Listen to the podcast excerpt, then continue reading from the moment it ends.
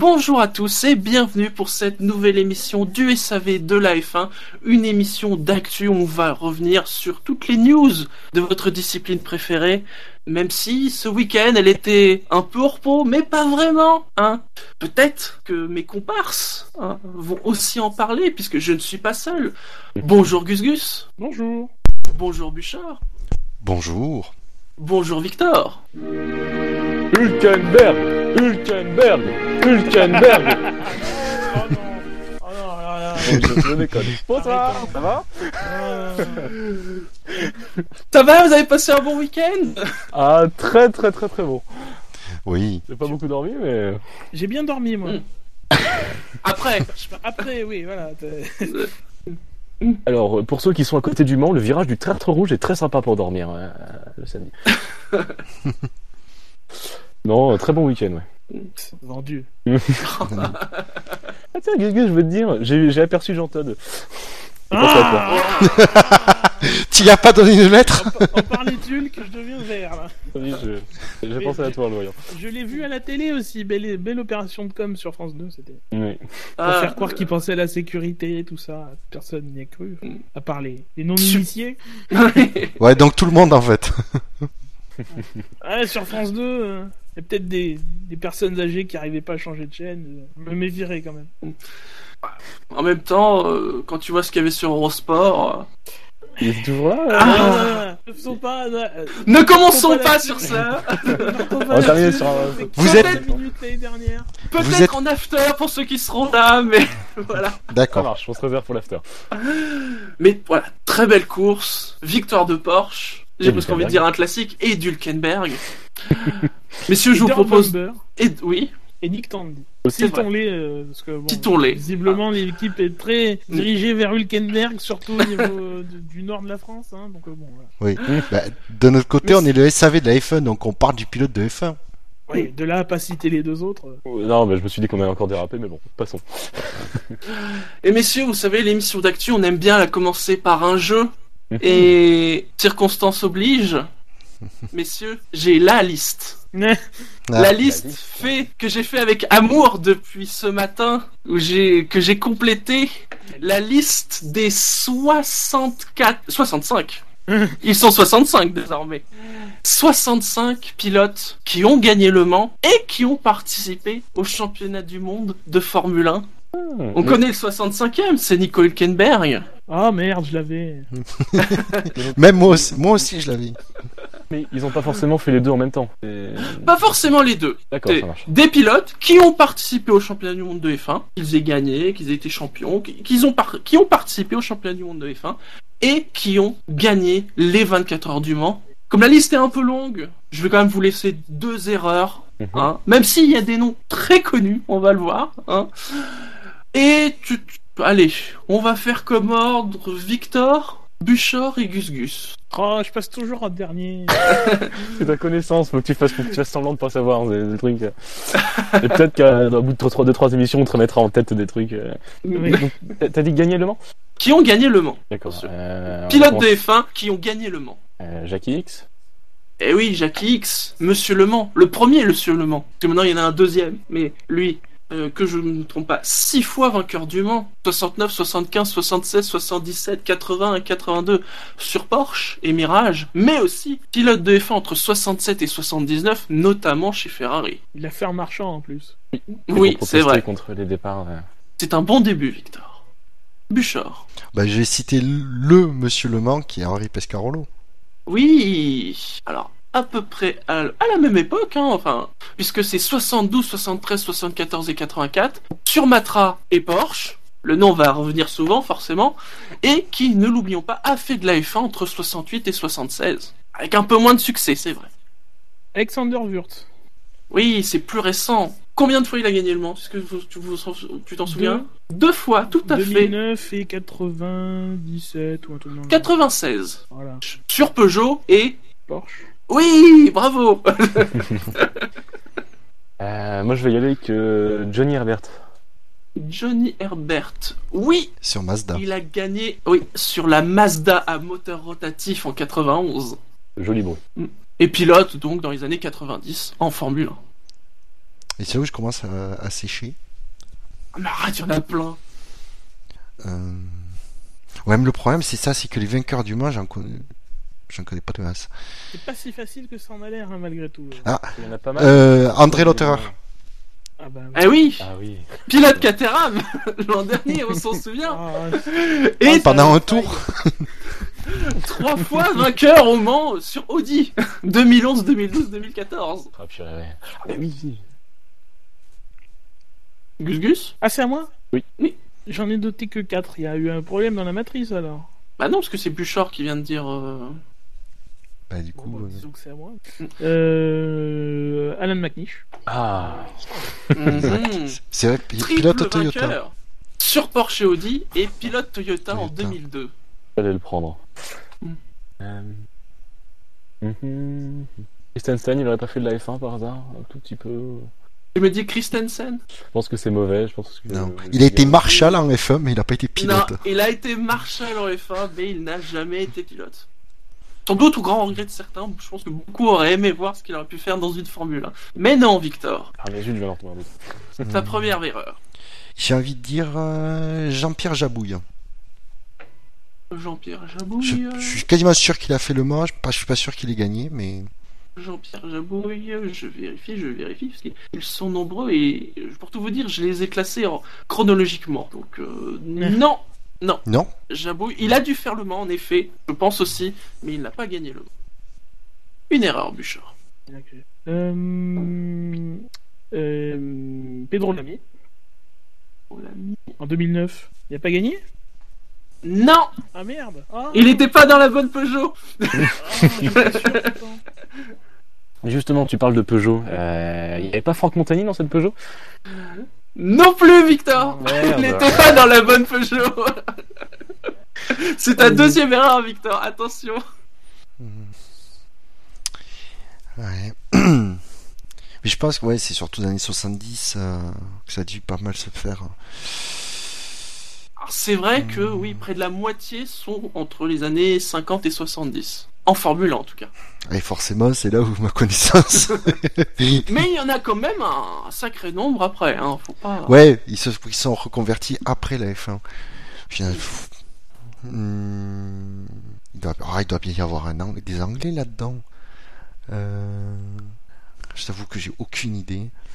Euh, je vais dire. euh, allez, Martin Brundle, au hasard. non. Martin Brundle, pilote de Formule 1 à peu près entre 84 et 96. Il a roulé sur Tyrrell, Brabham, Ligier, Zaxpeed, Benetton, McLaren, Jordan Williams. On dirait une carrière à la Nicole Hülkenberg. et il a gagné Le Mans sur Jaguar en 1990. Ouais. Gus Gus. Graham Hill. Et oui, Graham Hill. Alors, Couronne. Qui, à ma grande surprise, n'a gagné qu'une fois Le Mans. Je pensais, en, en faisant qu'il avait gagné plusieurs fois, mais non, il a gagné en 72 sur Matra, donc avec Henri Pescarolo. Euh, Victor, c'est à toi, fais gaffe, tu n'as plus droit à l'erreur. Euh, Michel Vaillant? Non, je déconne, c'est une blague. non, Lui, il a tout gagné. bah que, techniquement, ça pourrait être une bonne réponse, mais nous ne Mais- prenons que les pilotes réels. Est-ce que tu n'as pas précisé justement si c'était des pilotes réels ou... Euh, Jean-Pierre Beltoise. Il a gagné au Mans. Oh, Lui, il a du... En tout cas, il a du courage sur Matra. Non, pas Jean-Pierre Beltoise, Victor. Eh ben, Tu es éliminé, Victor. je n'aurais pas eu ta gueule. Tu es le team by calls de ce jeu. Euh, je suis tombé bas. alors. je-. Ah là, je t'avoue, j'ai aucune idée. Tu n'as fait qu'une erreur, il me semble, du show. Hmm. Si je prends. Dans les J'ai vraiment pas d'idée. Euh... euh, Vainqueur au général ou vainqueur dans la catégorie? Vainqueur en général. Poussons Ah. pas. euh... pff, Là, j'ai. Non, je. Euh, Non, franchement, Quand franchement, j'ai pas d'idée. je Bon. Ouais, mais viens de la liste, on va dire. euh, euh, ouais, mais je... ouais, non, franchement, là, j'ai aucune idée, quoi. Mais dis un au hasard. il Y a, y Allez, a Gerhard Berger. Allez, Gerhard Berger. Premier nom qui me vient à l'esprit, je sais pas. Ah non, pas Gerhard Berger. Je suis pas sûr d'ailleurs qu'il ait fait le nom. Pas certain. Tu as ta... Ouais, je À l'époque où il y avait Mercedes, peut-être. C'est ta deuxième erreur, Bûche. T'as encore euh, une chance. Gus Gus. Je crois qu'il a des grands prix de fin. Je vais dire Yannick Dalmas. Yannick Dalmas. Dalmas ou Delmas en Dalle. 92, 94, 95 et 99 sur Peugeot, Dauer Bo- Porsche, McLaren, parce que McLaren a gagné le monde, nous l'oublions pas, et BMW, et pilote de F1 entre 87 et 94 pour Larousse et AGS. Bravo Bien vu. Bichard, tu c'est ta dernière chance Euh, je me demande s'il a pas attendu. Frenzen. Je me demande s'il a pas fait le Mans. Frenzen... Frenzen a peut-être fait à l'époque des Sauber Mercedes, quand il était jeune, avec Schumacher. Rappelons que Schumacher a fait le Mans aussi. Ah, Mais non. vrai. Bouchard, Bouchard, tu es, tu es le. Non, je vais pas dire Nissan, tu es le Toyota de ce jeu. Même pas l'Audi, j'ai même pas le droit à mettre Audi sur ce coup. Et si donc, Gus, est-ce que tu avais d'autres noms là Euh, alors, chaud. Ils, étaient dans ma colonne, euh, pas sûr. Euh, je, je pense que Rinaldo Capello a fait des grands prix. Je suis vraiment pas sûr, mais ça me dit quelque chose.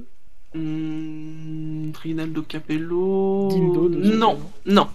Bon, alors j'avais aussi dans les mêmes logiques de début d'année 90 bah, que que Frenzen, j'avais Irvine Non. et Venlinger. Euh, Wendlinger, chez- je, je, je suis. Oui, lui, il a fait le Mans parce que j'ai vu son nom, sur les mais il mais l'a pas gagné. Voilà. Et sinon, des noms que j'ai entendus ce week-end détour des, des commentaires, hein, euh, Jean-Pierre Jussot. Euh, non, Jean-Pierre Jussot, non. Non plus. Et Alors, le ça dernier, va. c'était dans la logique euh, triple Mhm. couronne, c'était euh, Andretti, Mario Andretti. Mais je pense pas qu'il ait Euh, gagné le Mans non non, pas Andretti. Alors ça va, le, le plus ancien, c'est Raymond Sommer. Il a gagné le Mans en 32 et 33. Il a été pilote de F1 en 1950. plus. Il y a eu Louis Rosier en 1950. Ah oui Quel Il y a. Herman Lang en 1952 pour Mercedes. José Fräulein González 1954 sur Ferrari avec Maurice Trintignant. Mike Hawthorne, champion Oui. du monde de Formule 1 58 et vainqueur au Mans 55. La fameuse année 55. Phil Hill l'a gagné trois fois, 58, 61 et 62. Carol Shelby a fait des courses de F1, rappelons-le, en 59. Roy Salvadori en 59. Scarfiotti et Bandini en 63 pour Ferrari. Jochen Rindt en 65 pour Ferrari. Bruce McLaren en 66 avec Chris Amon sur Ford. Dan Gurney et Edgy Foyt en 67 sur Ford. oh putain, Edgy Foyt Oui, Ah dingue Pedro Rodriguez et Lucien Ban- Bianchi en 68 pour Ford. Il y avait Jackie Oliver en 69. Helmut Marko en 71 sur Ah, Porsche. Oui. Gérard Larousse en 73 et 74 avec son ami Pescarolo. Derek Bell qui l'a gagné 5 fois sur Porsche. Didier Pironi en 78 sur quelle marque? Euh, quelque chose comme euh, Alpine. Ouais, Renault Alpine. Euh, Hans-Joachim Stuck en 86-87, euh, Joren Mass en 89 sur Sauber Mercedes, Ah, Hmm. semblait bien que Sauber avait gagné un moment. Bertrand Gachot en 91 sur Mazda, Derek Warwick 92 sur Peugeot, euh, il y a Marc Blundell 92 encore sur Peugeot, Gigi Leto en 95 et 2005 sur McLaren et Audi, Michele Alboreto en 97 sur Porsche, Stéphane Johansson 97 Porsche. Euh, ensuite, il y a Pierluigi Martini en 99 sur BMW avec Joachim Winkelock. Emmanuel Epiro. Emmanuel Epiro, hein, qui a quand même gagné 5 fois le Mans avec Audi. Ah, Marc- voilà, c'est lui, Alors en cherchais, 2009, il y a Marc Géné et Ah, David Brabham. Ah bah oui, 100% F1 quoi, celui de 2009. J'ai pas, j'ai pas le bon nom. Et donc euh, les, les voilà les ce sont les derniers avec Lotterer et Hülkenberg. Et en effet, c'est vrai que quand on voit le quand j'ai fait le classement, euh, c'est très représentatif de l'idée qu'on se fait de la de on va dire de la relation F1 Le Mans. Il y en a près de la moitié, c'est entre 1950 et 1970. Alors, Dans les années 70, ça commence à se raréfier, mais bon, on a encore des, des X et des Pescarolo.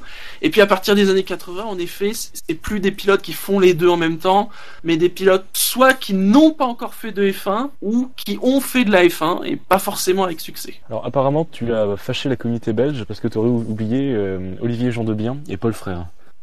Je n'ai pas cité les 65. Ah, j'en ai oublié plein, plein, plein. Ouais, D'accord, on a ok, cité que les le connus. Ah, Ah, voilà. parce que j'avais la liste aussi Ah. sous les yeux et euh, J'ai pas parlé de Masten Gregory. J'ai pas parlé de ouais. Duncan Hamilton. Ah, de Guise Van Lennep. J'ai pas non plus parlé. de- ou de Paolo Barilla. Ah, Ouais, c'est un, un- un Voilà. très bon pilote.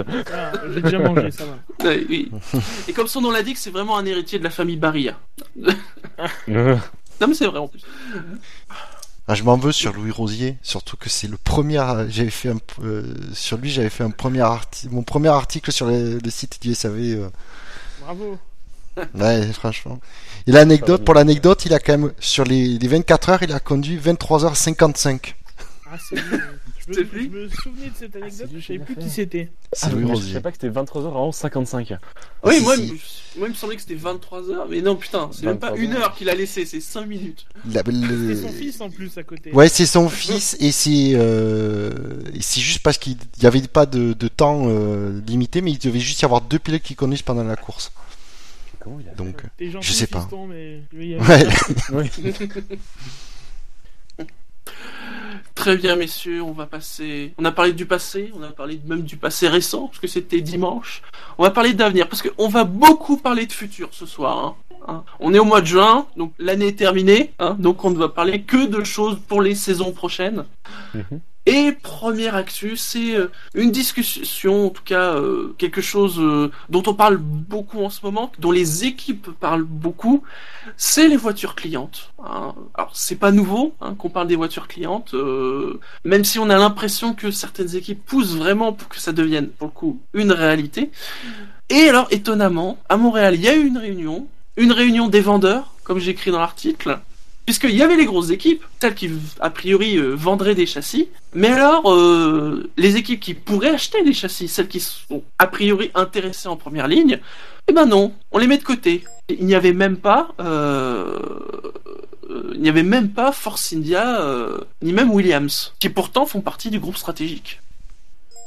Alors, oui, messieurs, C'est pas eux qui vendent. Mais oui, mais- Voilà, ça- c'était c'était le meeting de ceux qui vont se faire du pognon là-dessus. Donc euh, c'est eux qui, qui vont se faire du pognon sur le dos des autres équipes. Mais c'est ça le problème. Enfin, c'est c'est- en plus t'as l'impression que c'est quasiment un point de passage obligé maintenant. Enfin, euh, enfin, Tu vas être obligé d'acheter un châssis euh, à un de ces quatre. En plus, a priori, c'est euh, c'est une seule écurie par vendeur, donc ça te limite le le, le, le, le nombre de, de, personnes qui seront avec des châssis euh, clients. Enfin, c'est ça semble un peu bancal euh, de prime abord euh, leur truc. Euh, Déjà, à quoi c'est un groupe stratégique pour décider de l'avenir de la F1 si on exclut des écuries qui en font partie, même si un bon prétexte quoi.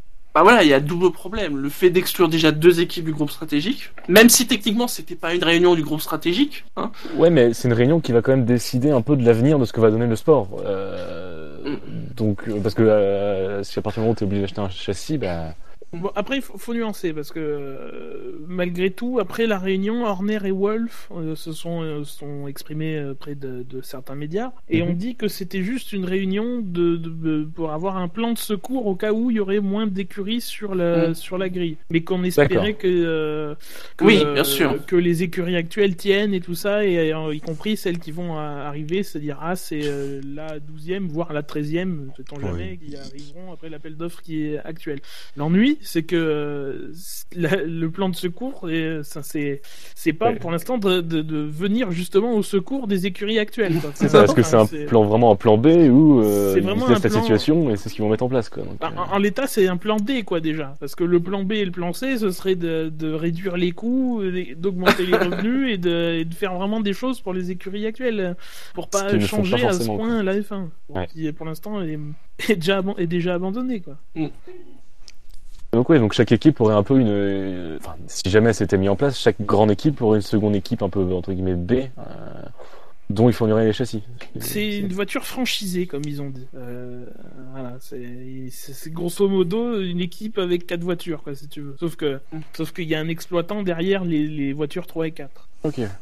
Ouais, mais après, euh, ce problème-là, c'est, faut pas, enfin, moi, ce que je me dis, c'est que là, actuellement, on a des, donc, on a donc, euh, 10 constructeurs différents, je dis pas de bêtises, ils sont bien 10 cette année? euh, oui, ils sont 10. Oui, oui. Parce que je, je sais jamais avec Manor, enfin, j'ai arrêté de compter, euh, donc ils sont bien 10, mais il y en a que quelques-uns qui peuvent gagner. Les autres ont l'illusion qu'ils peuvent gagner. Ils n'auront jamais le budget pour gagner, euh, sauf une hécatombe ou un changement de règlement comme Brown en 2009. Euh, là, cette solution s'avère clairement à, à, enlever cette illusion, et c'est peut-être pour ça que c'est un peu, euh, un peu décrié. Mais au final, moi, je vois pas non plus une. Après aussi, La tout dépend. changé. Après, en plus, tout dépend dans quelles conditions fait. C'est c'est fait. Euh, rien ne dit qu'avec des, des châssis dits clients, ils seront plus proches. Oui, Parce non, mais là, c'est un peu comme pour les moteurs, c'est-à-dire qu'on se doute bien que si euh, Mercedes vend un châssis Mercedes, il aura Oui, pas il aura- tout, toutes les perfectionnements du châssis Mercedes pour la pour l'équipe Mercedes. Non, mais justement, là, ce serait vraiment briser cette illusion et mettre les choses Mm. au clair, comme quoi il des équipes clientes ne pourraient pas gagner euh, en Formule 1. Là, on a l'illusion qu'elles peuvent gagner, mais euh, bah, faut pas, pas trop se leurrer, quoi. Euh, C'est pas, c'est pas demain la veille que ça va arriver. Or, or, change, gros changement de, de règlement. euh, Et puis après aussi, il faut se dire, quand ils disent châssis client, ça implique quoi? Parce que si on parle au, sens euh, littéral du terme, il n'y a pas la- l'aérodynamique qui est l'un des points les plus importants en F1. Ah non, c'est voiture juste la coque. Ah. D'accord, c'est voiture cliente. Ah oui, oui. Ouais, donc clairement, quoi. Mm. Enfin, si ça, si ça venait, enfin, si, si on prend l'exemple, si c'était cette année, euh, ils auraient vraiment une Mercedes F1 W06 hybride, hein, si on veut compter. Là. Mhm. Euh, maintenant, ou pas, parce que justement, on n'a pas assez de détails pour penser si c'est les voitures d'une même année, si c'est l'année d'avant. Euh, voilà, on sait pas encore ça. Enfin, euh, ils en discutent et ils sont pas encore d'accord là-dessus. Enfin, ils, sont vraiment au, au niveau où euh, techniquement, on sait pas encore ce, ce qui se passera si jamais euh, Mm. on arrive euh, on, a- on arrive là. Ça c'est une grande phrase de la soirée. Ils ne sont pas d'accord. Oui. euh, Quand on voit les actus, Mais est-ce qu'il pourrait, est-ce qu'il pourrait se passer justement euh, avec cet accord donc de, de voiture cliente euh, qui fasse un peu comme en WTCC, euh, c'est-à-dire ils disent à une équipe, euh, bah tiens, vous, vous- enfin, c'est ce que tu disais juste tout à l'heure ou Shinji. D'ailleurs, je, je vous donne la voiture, mais euh, à la limite vous prenez même d'autres- euh, vous prenez aussi mon nom et comme ça il y a vraiment quatre Mercedes sur la sur la grille quoi. Mais c'est une autre structure qui gère donc. C'est- euh, ce que sous-entend le terme franchisé. Quand tu vas Ouais. dans un restaurant franchisé de telle Oui, ou telle McDo, marque, ouais, s'appelle telle ou Mm. telle marque. Quoi. ça serait une dépendance encore plus grande que ce qu'on peut avoir par exemple entre motoristes, que je sais pas, par exemple entre Ferrari et Sauber quoi. C'est vraiment un degré encore au-dessus. c'est ce qu'avait fait. Red Bull, je crois, un peu à un moment. euh, bon, même si Red Bull et ouais. Toro Rosso, début, quand ouais. même aussi. Maintenant, le gros problème de ça, c'est notamment avec les écuries qui arrivent. Parce que une Oui. écurie qui arrive, qui, qui sous, sous, Oui. sous ces termes-là, prenons Hard Grand Prix au hasard. Euh, euh, euh, ben, Hard Grand Prix, ils arrivent. Et les, infrastructures pour euh, les constructeurs, ils vont pas les faire, les, les, ils vont pas les avoir, les, euh, les souffleries, les trucs pour concevoir, les logiciels de CFD, etc., etc.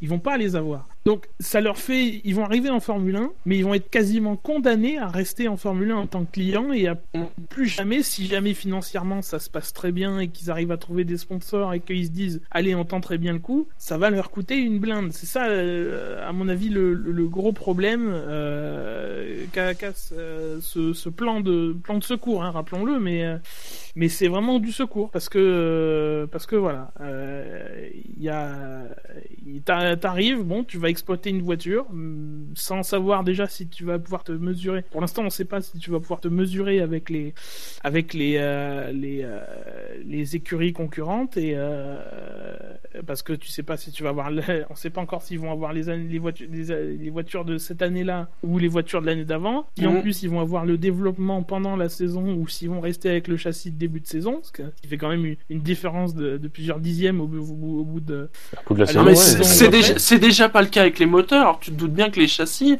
ils vont pas fourguer des châssis identiques, ils pourraient les battre. Mais les Donc- moteurs c'est différent parce que pour changer, pour euh, mettre à jour ton moteur, il faut monter un nouveau moteur a priori. Donc euh, ça, il faut que ce soit synchronisé et tout. Donc Ferrari, ils vont faire les développements pour eux et après Sauber, ils mettront les nouveaux moteurs quand ils vont euh, changer de moteur. Alors ils les auront peut-être avant puisque si jamais ils cassent un moteur euh, en Autriche, ben ils les mettront en Grande-Bretagne peut-être, je sais pas. Mais en tout cas, ça a l'air d'être comme ça que ça marche, ça marche. C'est encore différent. Mais du coup, ouais, on a vraiment l'offi- l'officialisation d'une F1 à deux vitesses, quoi. Avec- Mais encore une fois, c'est un plan ça. de secours. Ouais, ouais, mais un plan de secour, Ouais. pourquoi? Genre dire, on laisse crever, puis c'est ce qu'on mettra après, ou un plan Voilà. de secours? C'est-à-dire, on essaie de combattre le truc, mais si jamais ça marche pas, parce que là, je- il n'y a pas vraiment de plan entre guillemets pour euh, pour ne pas activer le plan de secours. Et- Et euh, j'ai envie de dire, les ceux qui ont discuté dans cette réunion, euh, à part Mercedes, sont les premiers à gueuler contre la, contre la domination de Mercedes. Imaginez en 2015 s'il y avait, on va dire, une, la deuxième partie du plateau euh, qui était avec les châssis clients et le client qui a le châssis Mercedes, eh ben, il domine cette partie-là du plateau. Donc la domination d'une écurie, elle est double. Mais c'est là où tu vois que de toute façon, ça viendra avec des amendements sur le championnat. Les écuries clientes marqueront plus de points au championnat constructeur, mais il y aura sûrement un championnat équipe. Des équipes. Ouais.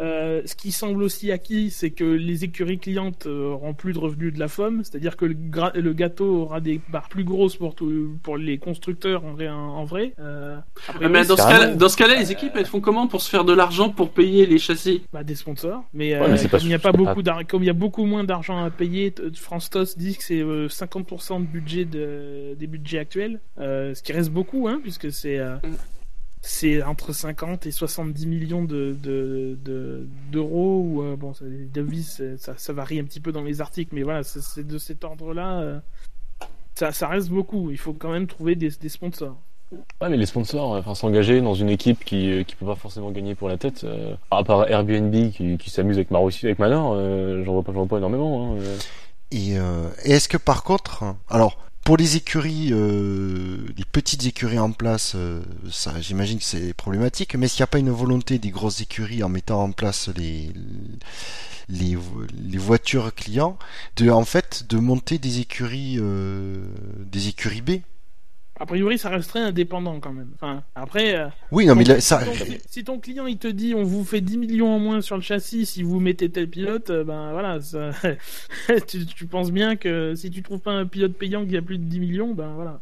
Ouais, mais est-ce que, est-ce que, euh, par exemple, Mercedes ou peut-être McLaren serait pas intéressé. Euh, tu, montes une entité juridique euh, séparée, mais euh, ah. qui reste du groupe Mercedes ou du groupe McLaren, d'avoir comme ça une deuxième écurie avec le même châssis. Ouais, le châssis au-dessus de l'année précédente, tout ça, pour carrément eux, pour pour faire mon, pour avoir deux, deux baquets supplémentaires. Bah, directement. a priori, si ça se passe ah bah, comme ça. Toro Rosso, oui, il tourne au châssis client, hein, si ça se ah bah passe. maintenant, mais est-ce qu'il y aurait, pas une vraie volonté de, parce qu'il y a, il y a Red Bull clairement, mais est-ce qu'il y aurait pas une volonté de Ferrari, euh, Mercedes et, et, McLaren et qui, et ce serait la, une des raisons pour laquelle ils pousseraient vers ça? Du coup, je vois pas l'intérêt. Ils auraient donc du coup, ils battraient chacun à, mesure de 4 voitures par par écurie pour des, ah, je sais pas. Euh...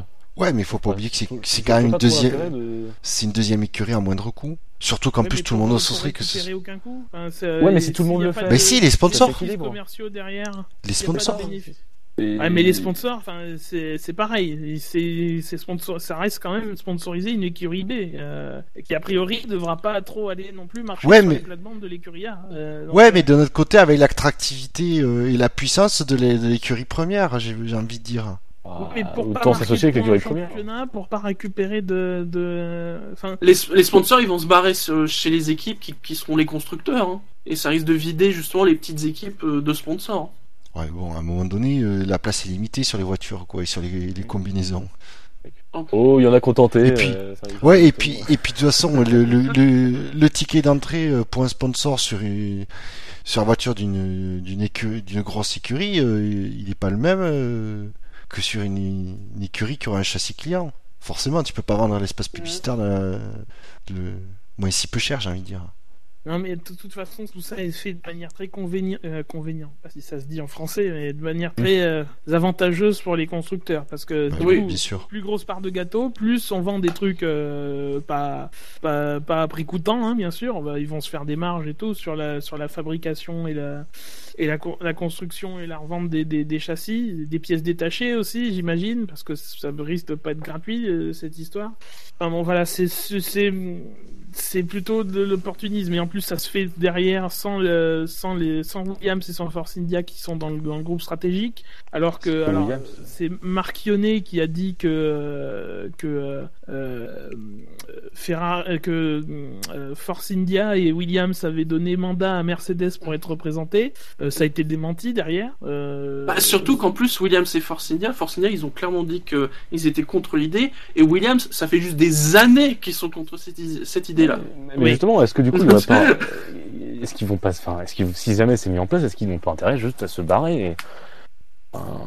Ah, pas Williams. Williams, ils vont rester. De toute façon, ils vont rester constructeurs.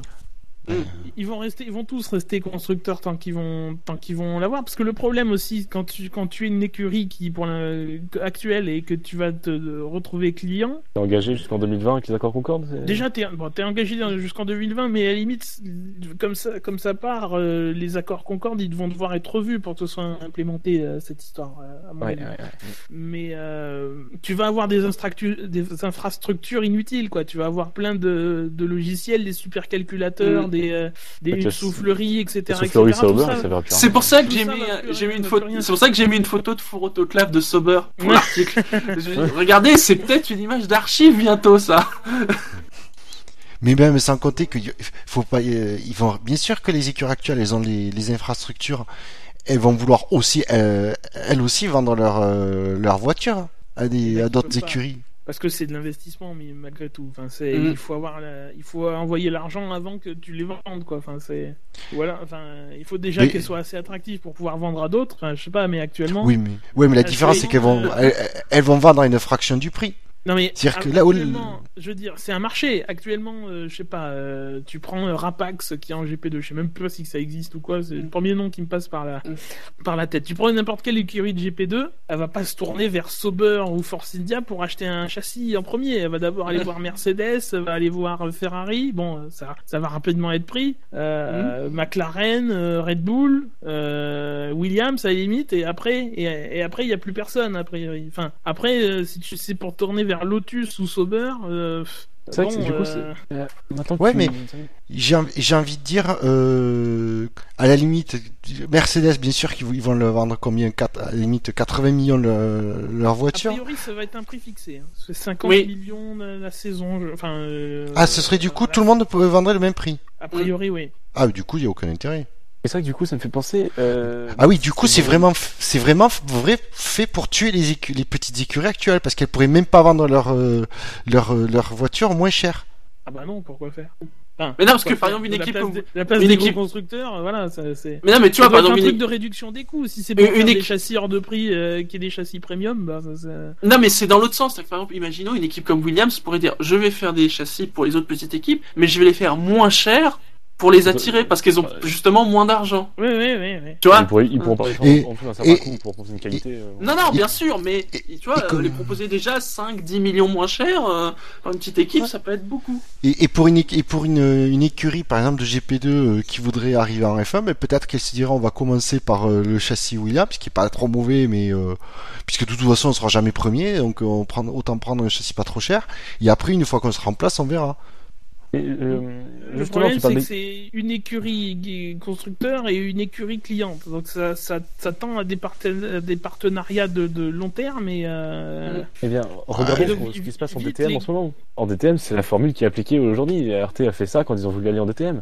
Euh, il y a eu, il y a eu il y a trois, trois, trois constructeurs, donc Mercedes, Audi et BMW, qui vendent leur, leur châssis à des équipes privées, mais il y a quand même un gap de performance sur des voitures, les voitures officielles.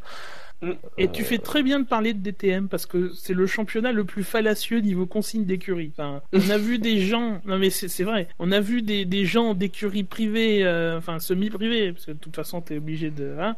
Euh, moi je me rappelle une fois Alexandre Préma qui était sur le point de gagner une course à Zandvoort, eh ben la consigne d'écurie, puisqu'il y avait le pilote officiel qui jouait le championnat derrière, il a dû laisser passer pour gagner les points. Voilà. Mm. Donc bon, euh, ça ouvre aussi les portes à ce genre de magouille. Alors bon, si les points du championnat sont réservés au, classement euh, où t'enlèves complètement les, écuries euh, clientes, ça va, ça, ça pose pas de problème, même si bon, les, victoires resteront comptées dans, dans les stats. Si c'est pour que tout le monde marque des points, même les écuries clientes, et que voilà, il va y avoir des problèmes. Messieurs, juste pour terminer ce point, euh, est-ce que vous pensez qu'on verra ça? Ou alors, comme d'habitude, ça va être un truc où personne va se mettre d'accord et on va le remettre dans un carton avant de le ressortir dans quelques années a priori, c'est vers la deuxième solution qu'on se, qu'on se, qu'on se dirige. Enfin, c'est ce qui a été très clairement dit par euh, Wolf et, euh, et, Horner. C'est une solution de secours. Hmm. moi, je suis pas sûr. Apparemment, ils ont aussi parlé des, trois, des troisièmes voitures aussi, ils ont dit dans, le, dans, le, dans, les, dans leur déclaration. Enfin, en tout cas, ça faisait partie des autres solutions. Envisagé. Que- Est-ce que ce sera euh, annoncé?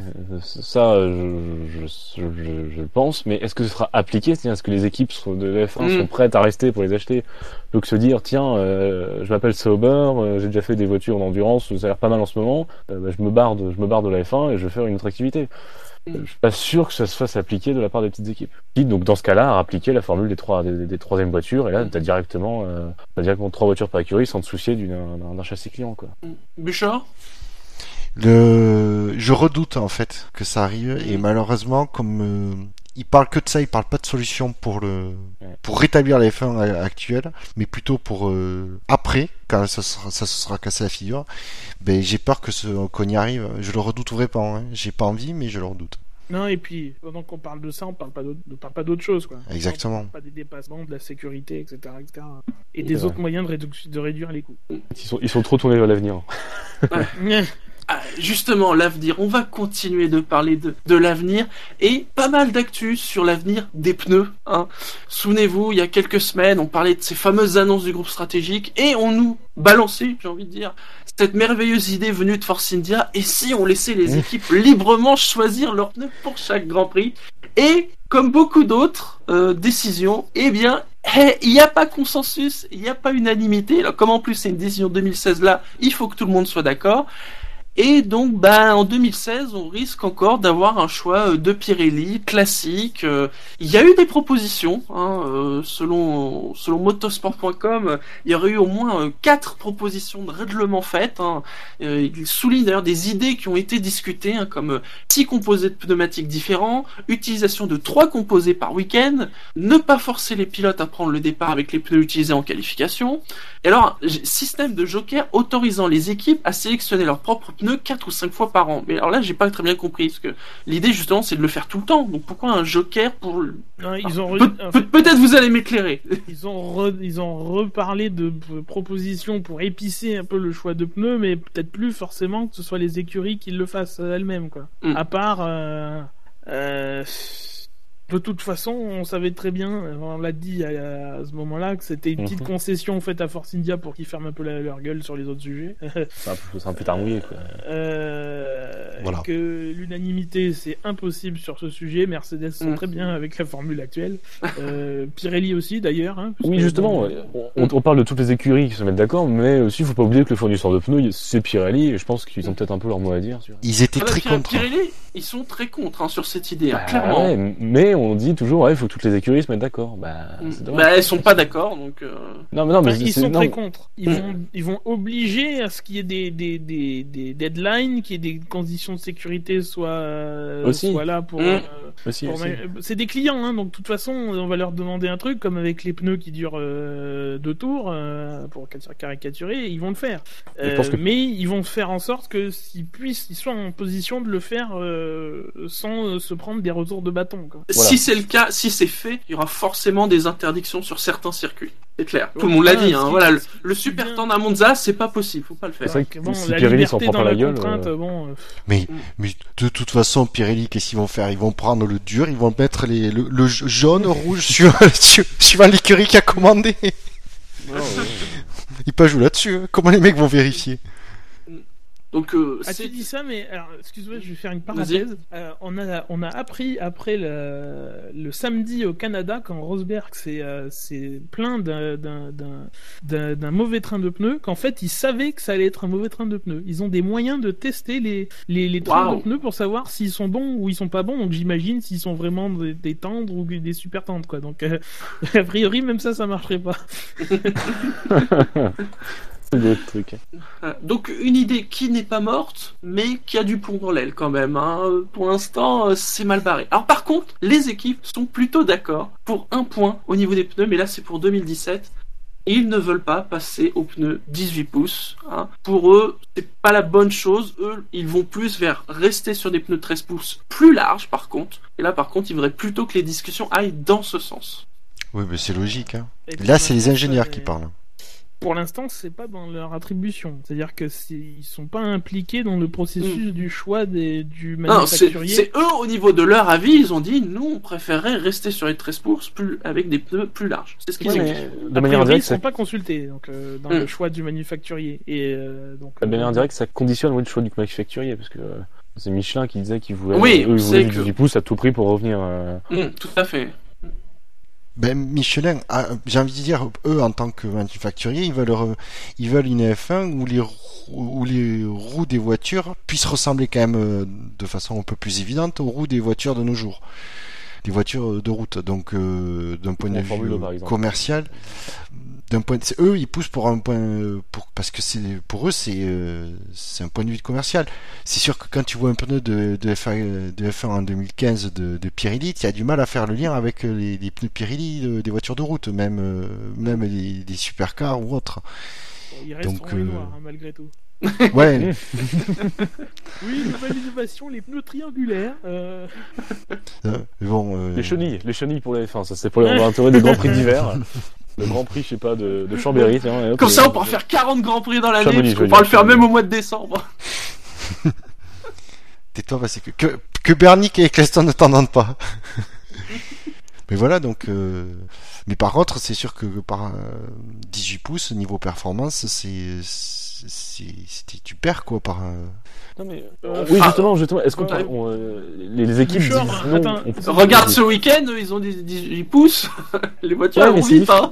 c'est différent c'est des voitures toutes de les, toutes les supercars elles ont toutes des pneus plus petits euh, mais au contraire quand tu demande prends, quand tu prends ta, ta, mais demande ta Dacia, elle a des, des, pneus très hauts quoi parce que c'est plus confortable etc non c'est pas plus confortable. Des pneus après il y a des ah mais non mais, mais c'est complet. il y, a, des considérations aérodynamiques de poids de tout le système qui doit être autour de la roue. Mais il y a un simple fait pour, lesquels, euh, pour lequel euh, les jantes, la taille, parce que surtout c'est pas le, pneu, c'est la taille de la jante qui tient le pneu qui a augmenté. Il y a un simple fait pour lequel euh, les, tailles des jantes ont augmenté ces, les ces dernières années. C'est parce que le poids des voitures a augmenté qu'il a fallu, il faut mettre des freins plus gros sur les voitures. Une une F1, le problème, le problème, on le voit très souvent, on l'a d'ailleurs très vu souvent au Canada, c'est pas les freins qui lâchent, c'est le pneu qui perd l'adhérence avant que le frein arrive à sa limite. Il est là le problème. Ils ont même réduit la taille des freins en Formule 1, on a le processus inverse. Avec tout ce qui est RS et tout, c'est ça qui, qui, aide mais, Ouais, mais les freins de compétition, euh, ils ont fait tellement de progrès que c'est pas, c'est pas forcément un problème. Le... Non, pour eux, le, pour la F1, le gros problème, c'est que quand il y a la taille de la jante qui augmente, c'est que tu déplaces le, déjà tu augmentes le poids, mais tu, et tu déplaces ce poids euh, vers l'extérieur du pneu. Donc c'est une roue qui, qui, est plus lente à mettre à rotation et qui est plus difficile à freiner la rotation. Mine de rien, ça a des grosses conséquences. De plus, tu augmentes le poids, ce qu'on appelle le poids non suspendu, c'est-à-dire que c'est vraiment tout ce qui est le poids du la roue et du moyeu. Et ça, du coup, ça demande un gros travail euh, au niveau suspension, un travail plus important au niveau des suspensions. Et d'un autre côté, quand tu réduis la hauteur du pneu, donc sur le côté, c'est ça de moins que la gomme absorbe et qui travaille. Et donc c'est un travail de plus que la suspension doit faire. Et donc et tu perds en, absorption. Niveau ah non mais pour un ingénieur je comprends euh, c'est tous les ingénieurs d'ailleurs qui, le, qui en ont parlé qui sont contre les 18 pouces en F1 parce que c'est euh, il il y aura clairement une perte de performance à cause de ça et justement, est-ce que c'est pas un coup de gueule de la part des ingénieurs d'en avoir un peu marre de tourner une formule de plus en plus vers le, vers le spectacle, le show et les sponsors, plutôt que, bah, faut pas oublier qu'à un moment, ça reste des voitures de course qui doivent être performantes, quoi limite entre un sport et le spectacle. Quoi. Euh, si, je pense que pour une fois, là, je pense que c'est vraiment un point sur lequel les, ingénieurs vont être euh, très vocaux. Ils commencent d'ailleurs à l'être en disant non, non, quoi, là, mais moi, à un moment, j'ai envie de dire, ils doivent dire arrêtez, euh, on, on, encaisse, on encaisse depuis des années, arrêtez là maintenant. ça, justement, c'est le point, ça va être très frustrant. Alors, il y a quand même une bonne nouvelle pour Pirelli, hein, mmh. puisque enfin, elle devrait pouvoir réaliser des vrais essais sur piste humide sur le Paul Ricard. Hein. Enfin Enfin, hein, puisque sur le Paul Ricard, on peut humidifier la piste comme on veut. Euh, apparemment, ça pourrait être des tests qui auraient lieu soit en fin, fin de cette année, donc, euh, vers octobre, ou en début de saison prochaine. Hein. Euh, tout dépendra aussi des équipes. Sur des monoplaces 2015. Ah. Ça aussi, c'est pas, c'est bien. Euh, apparemment, euh, Pirelli a dit que en fait, c'est les équipes qui déclareraient si elles veulent participer ou pas euh, à ces tests. Faut qu'ils restent transparents choix. oui, sur le. Au choix, euh, voilà, oui, bah oui, il faut qu'ils restent très transparents sur ça. A priori, ils n'imposeraient pas une, à des certaines équipes de venir ou pas, mais bon, à la limite, tout l'intérêt des, des équipes, c'est de venir quand même pour ce, pour ce genre de choses. Oui, mais on se rappelle que fin 2013, ils avaient fait la même chose euh, bon, après l'année 2013 où il y a eu tous les tous les ennuis. Ils avaient fait une Mm. séance d'essai en décembre à, à Bahreïn et très peu d'équipes étaient venues, étaient mais oui, très peu étaient venues. Même McLaren n'avait pas fait le déplacement. Euh, Si mes souvenirs sont bons, évidemment Lotus, tout ça, euh, même pas en rêve. Euh, Mercedes, quoi. Mercedes Ferrari. Euh, Mercedes était là parce que Nico Rosberg avait eu apparemment un, gros accident. En plus, il y avait personne sur place. hein, les journalistes, c'était un test privé, donc il n'y avait même Mm. pas les, les médias pour le, le couvrir. Euh, voilà. Euh, euh, Ah, moi, je trouve tout ça est un peu tard. hein. Euh, 2016, Ouais. c'est la dernière saison de Pirelli après, pour l'instant. hein, Pour l'instant, mm. C'est quand même, ça a l'air quand même bien parti qu'ils sont là. Je sais pas si c'est très français. J'ai l'impression de parler de l'Olivier Panis là tout d'un coup.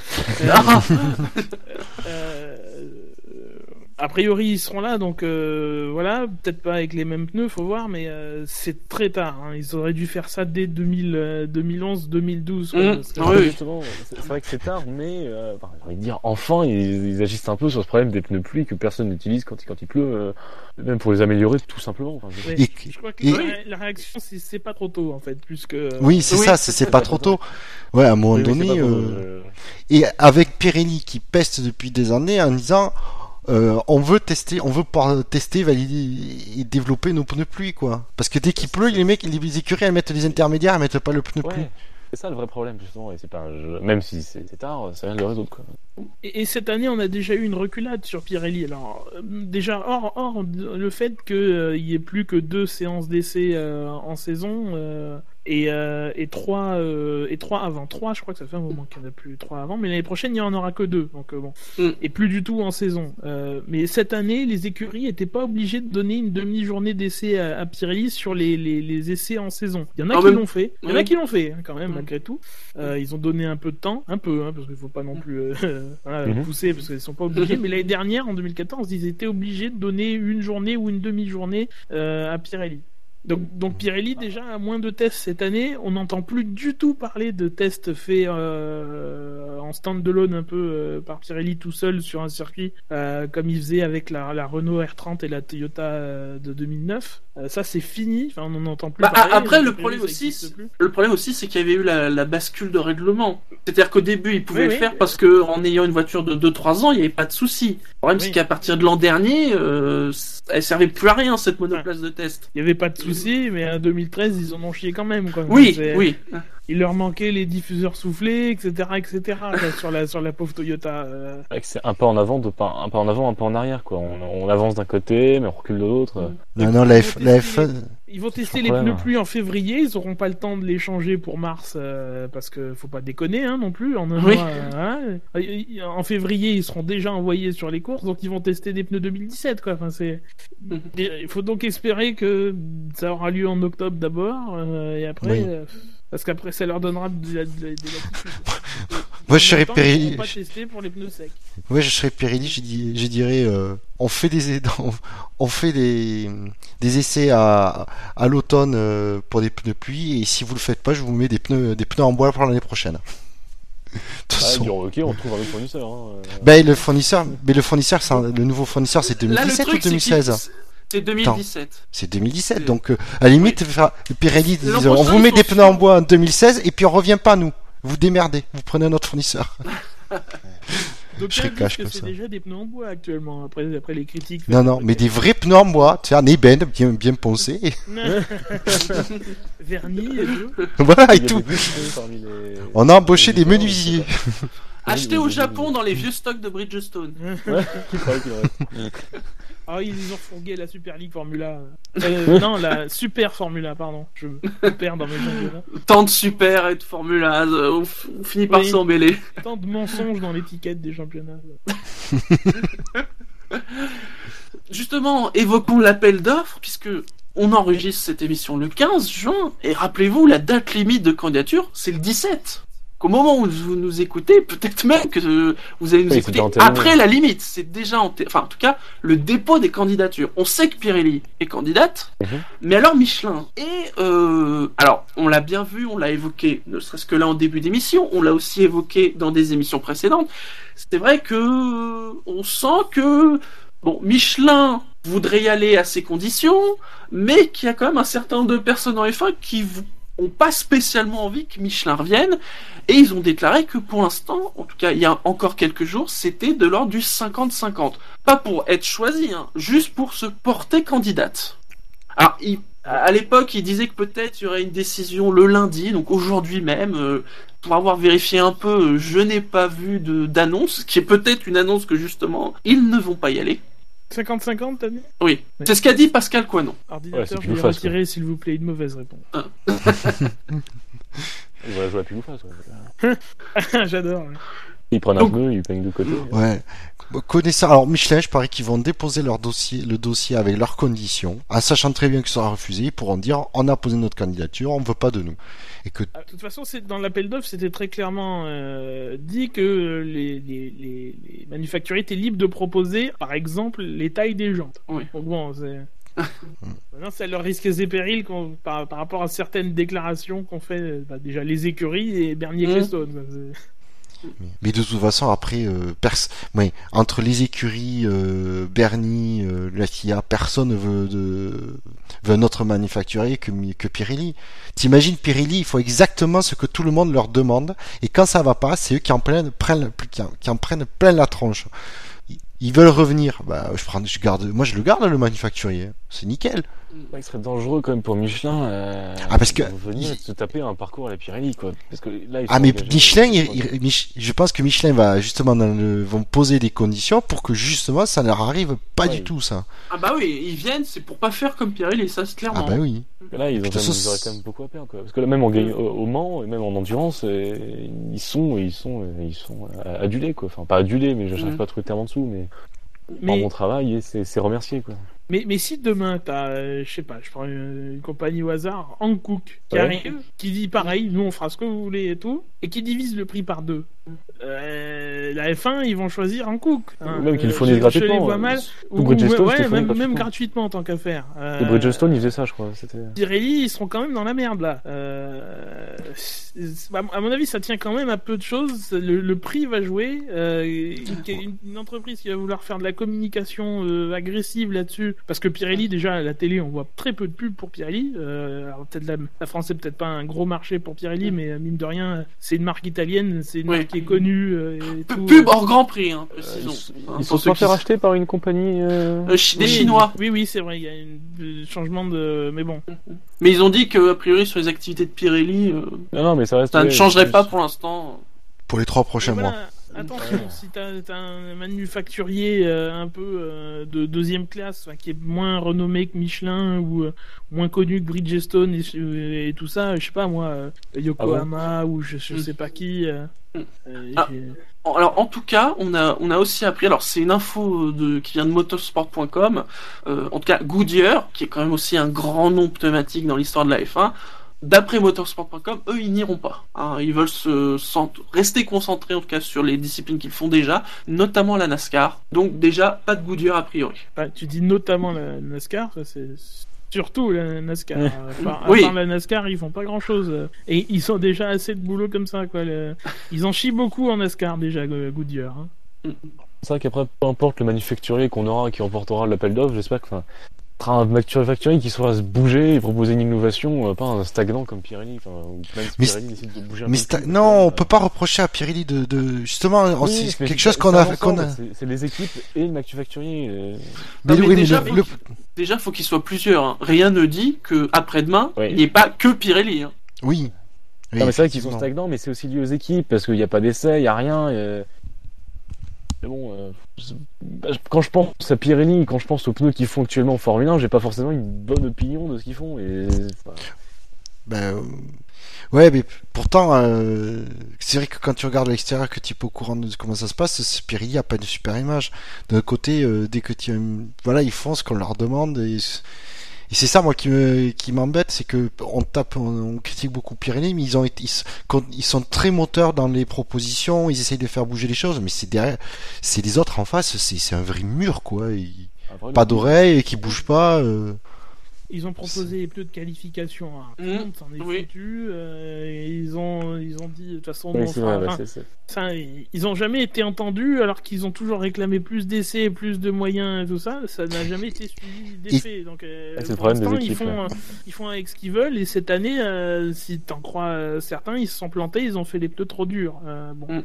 Bah, ils se sont pas plantés, c'est volontaire après les. Euh, ah, c'est en 2013 les problèmes. C'est pas eux-mêmes qui ont dit que cette année c'était peut-être un peu trop dur il y a quelques jours ou semaines Ouais, d'un côté. Euh, ils ont dit qu'ils allaient, je crois que ces, ces, derniers jours, ils ont dit qu'ils allaient peut-être revoir un peu les allocations parce que pour l'instant on a fait comme l'année dernière et, euh, mm. et au Canada par exemple, c'était plus, euh, ils ont eu plus de longévité, ils ont pas changé beaucoup de pneus aussi pour cette année, faut dire. Hein.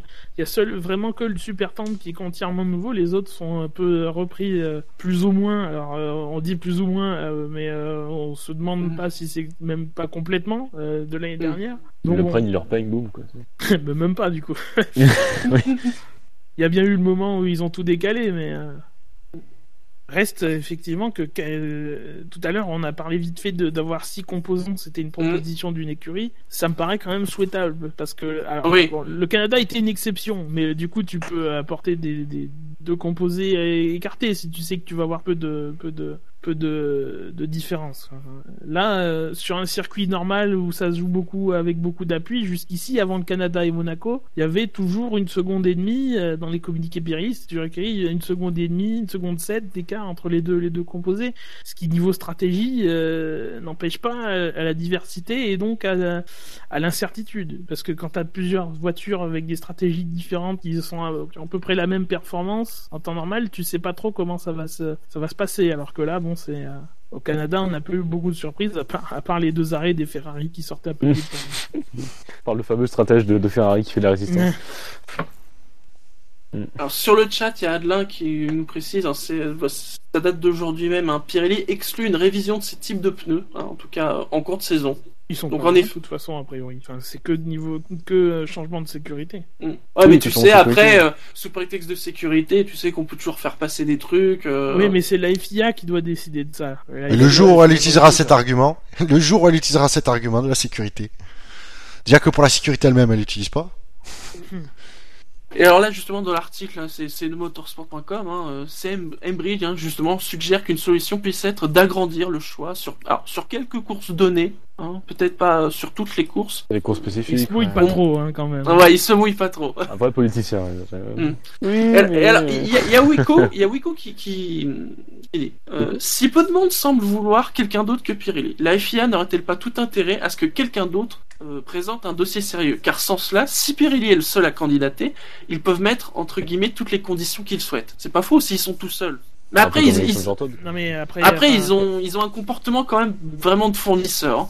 Après, il y aura un contrat, euh, malgré tout. Enfin, la, dernière, on l'a expliqué le processus. une des dernières émissions, c'est d'abord la FIA va valider plusieurs candidatures sur des sur des critères de, technique et de, sécurité. Et après, c'est avec la FOM que se fait le contrat. Mais la FOM, euh, elle va, s'il y a que Pirelli, ben ça va se faire en condition de la FOM de toute façon. Euh, donc, enfin Enfin, techniquement, du coup, enfin, il faut que ça se fasse dans, les, dans, dans le meilleur des, des, deux, si vraiment il y a que Pirelli, mais, euh, mais a priori, enfin, ça va continuer pareil, parce que la FOM pourra pas euh, assurer Pirelli qui aura plus d'essais qu'avant, parce que euh, pour l'instant, la tendance c'est l'inverse. et voilà. Messieurs, quittons cette large page consacrée aux pneus pour une autre proposition évoquée par euh, le groupe stratégique il y a quelques semaines, le retour des ravitaillements. Et euh, bah là, euh, là encore, si vous espériez le retour de ravitaillement, c'est mal barré. Hein. Alors les pilotes ils sont plutôt ok parce que tout ce qui peut alléger la voiture et aller plus vite, eux ils sont pour. Hein. Hein, la vitesse, le spectacle. Les équipes par contre, les coûts, la sécurité. On parle de, de ravitaillement en essence aussi court que les ravitaillements en pneus actuels. Hein. Eh ben C'est oui. pas- on parle pas des, de, des ravitaillements à l'ancienne.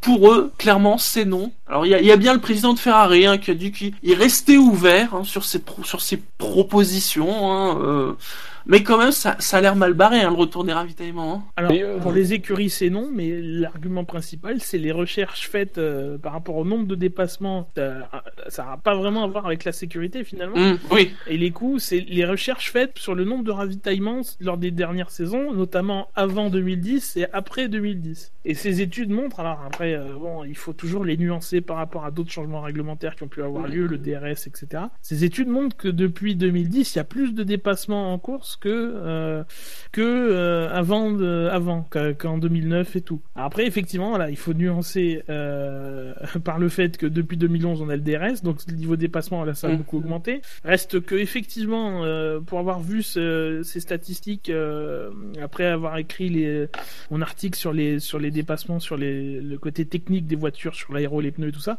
euh, effectivement, entre 2009 et 2010, il y a une augmentation malgré tout. Euh, Peut-être même à partir de 2009, je sais plus ça exactement en tête, mais avant 2011 et l'arrivée du, DRS, il y a une augmentation euh, des, des- dépassements. Ouais, mais même pourquoi, pourquoi, pourquoi est-ce que justement cet argument avancé n'a pas été étudié euh, lorsqu'ils ont étudié le retour des ravitaillements enfin, ça, ça se passe comment les conférences? C'est genre on balance une idée, on n'y réfléchit pas, on dit ouais pourquoi pas, et on dit on dit aux médias oui, on y réfléchit, on dit non. Enfin, il y C'est un peu mais avant de le proposer.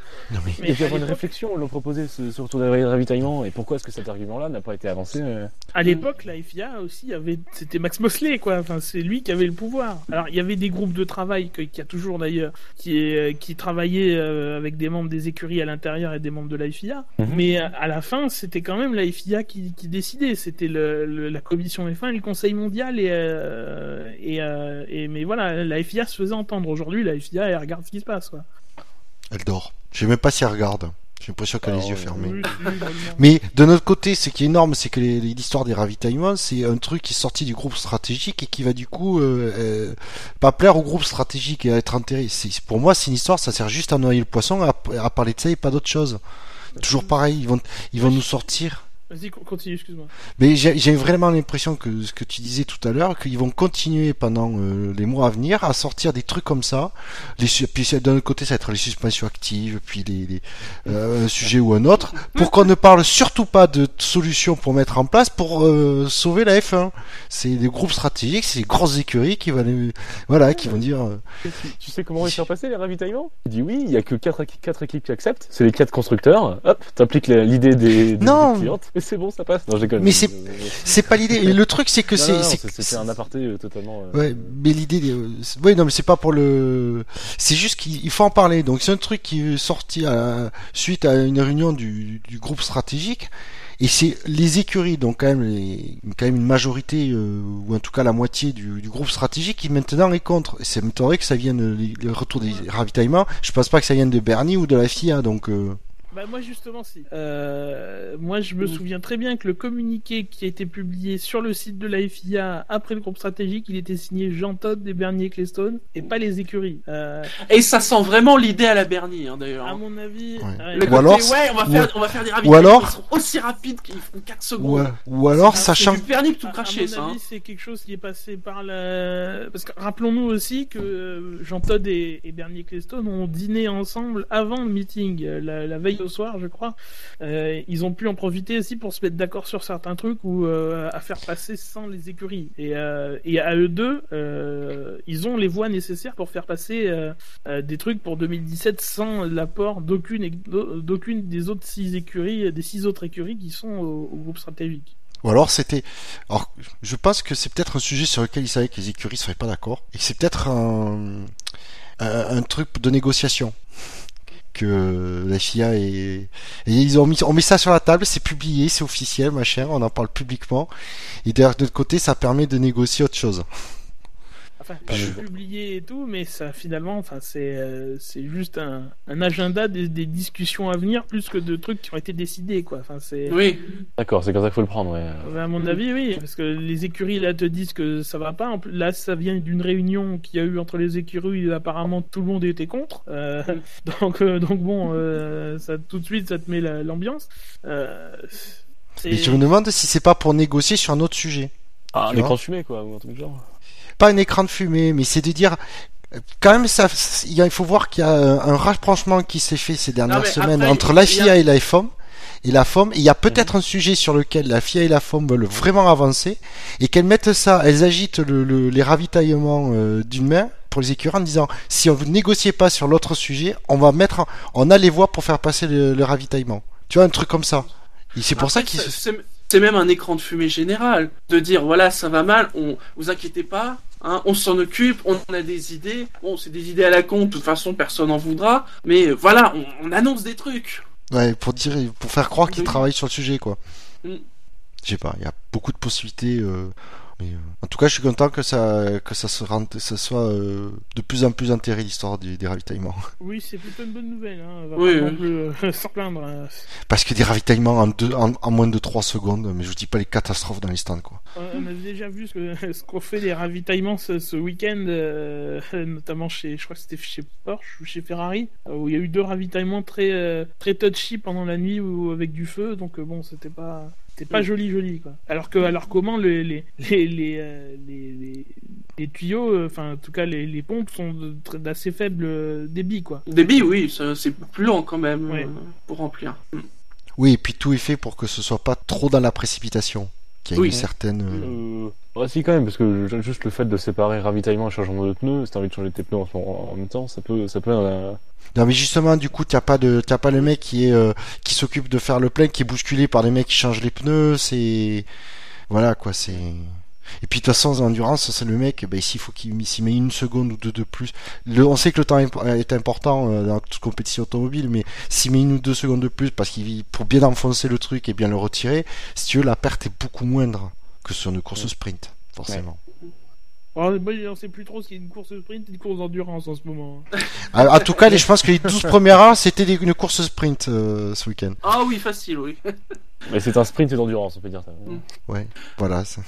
allez messieurs avant d'aborder les, les autres actus je vous propose de, de faire la pause des citations Hein. Mince. Je me dis bien que j'avais oublié de quelque chose. les citations Ouais, il s'est pas passé grand chose cette semaine quand même.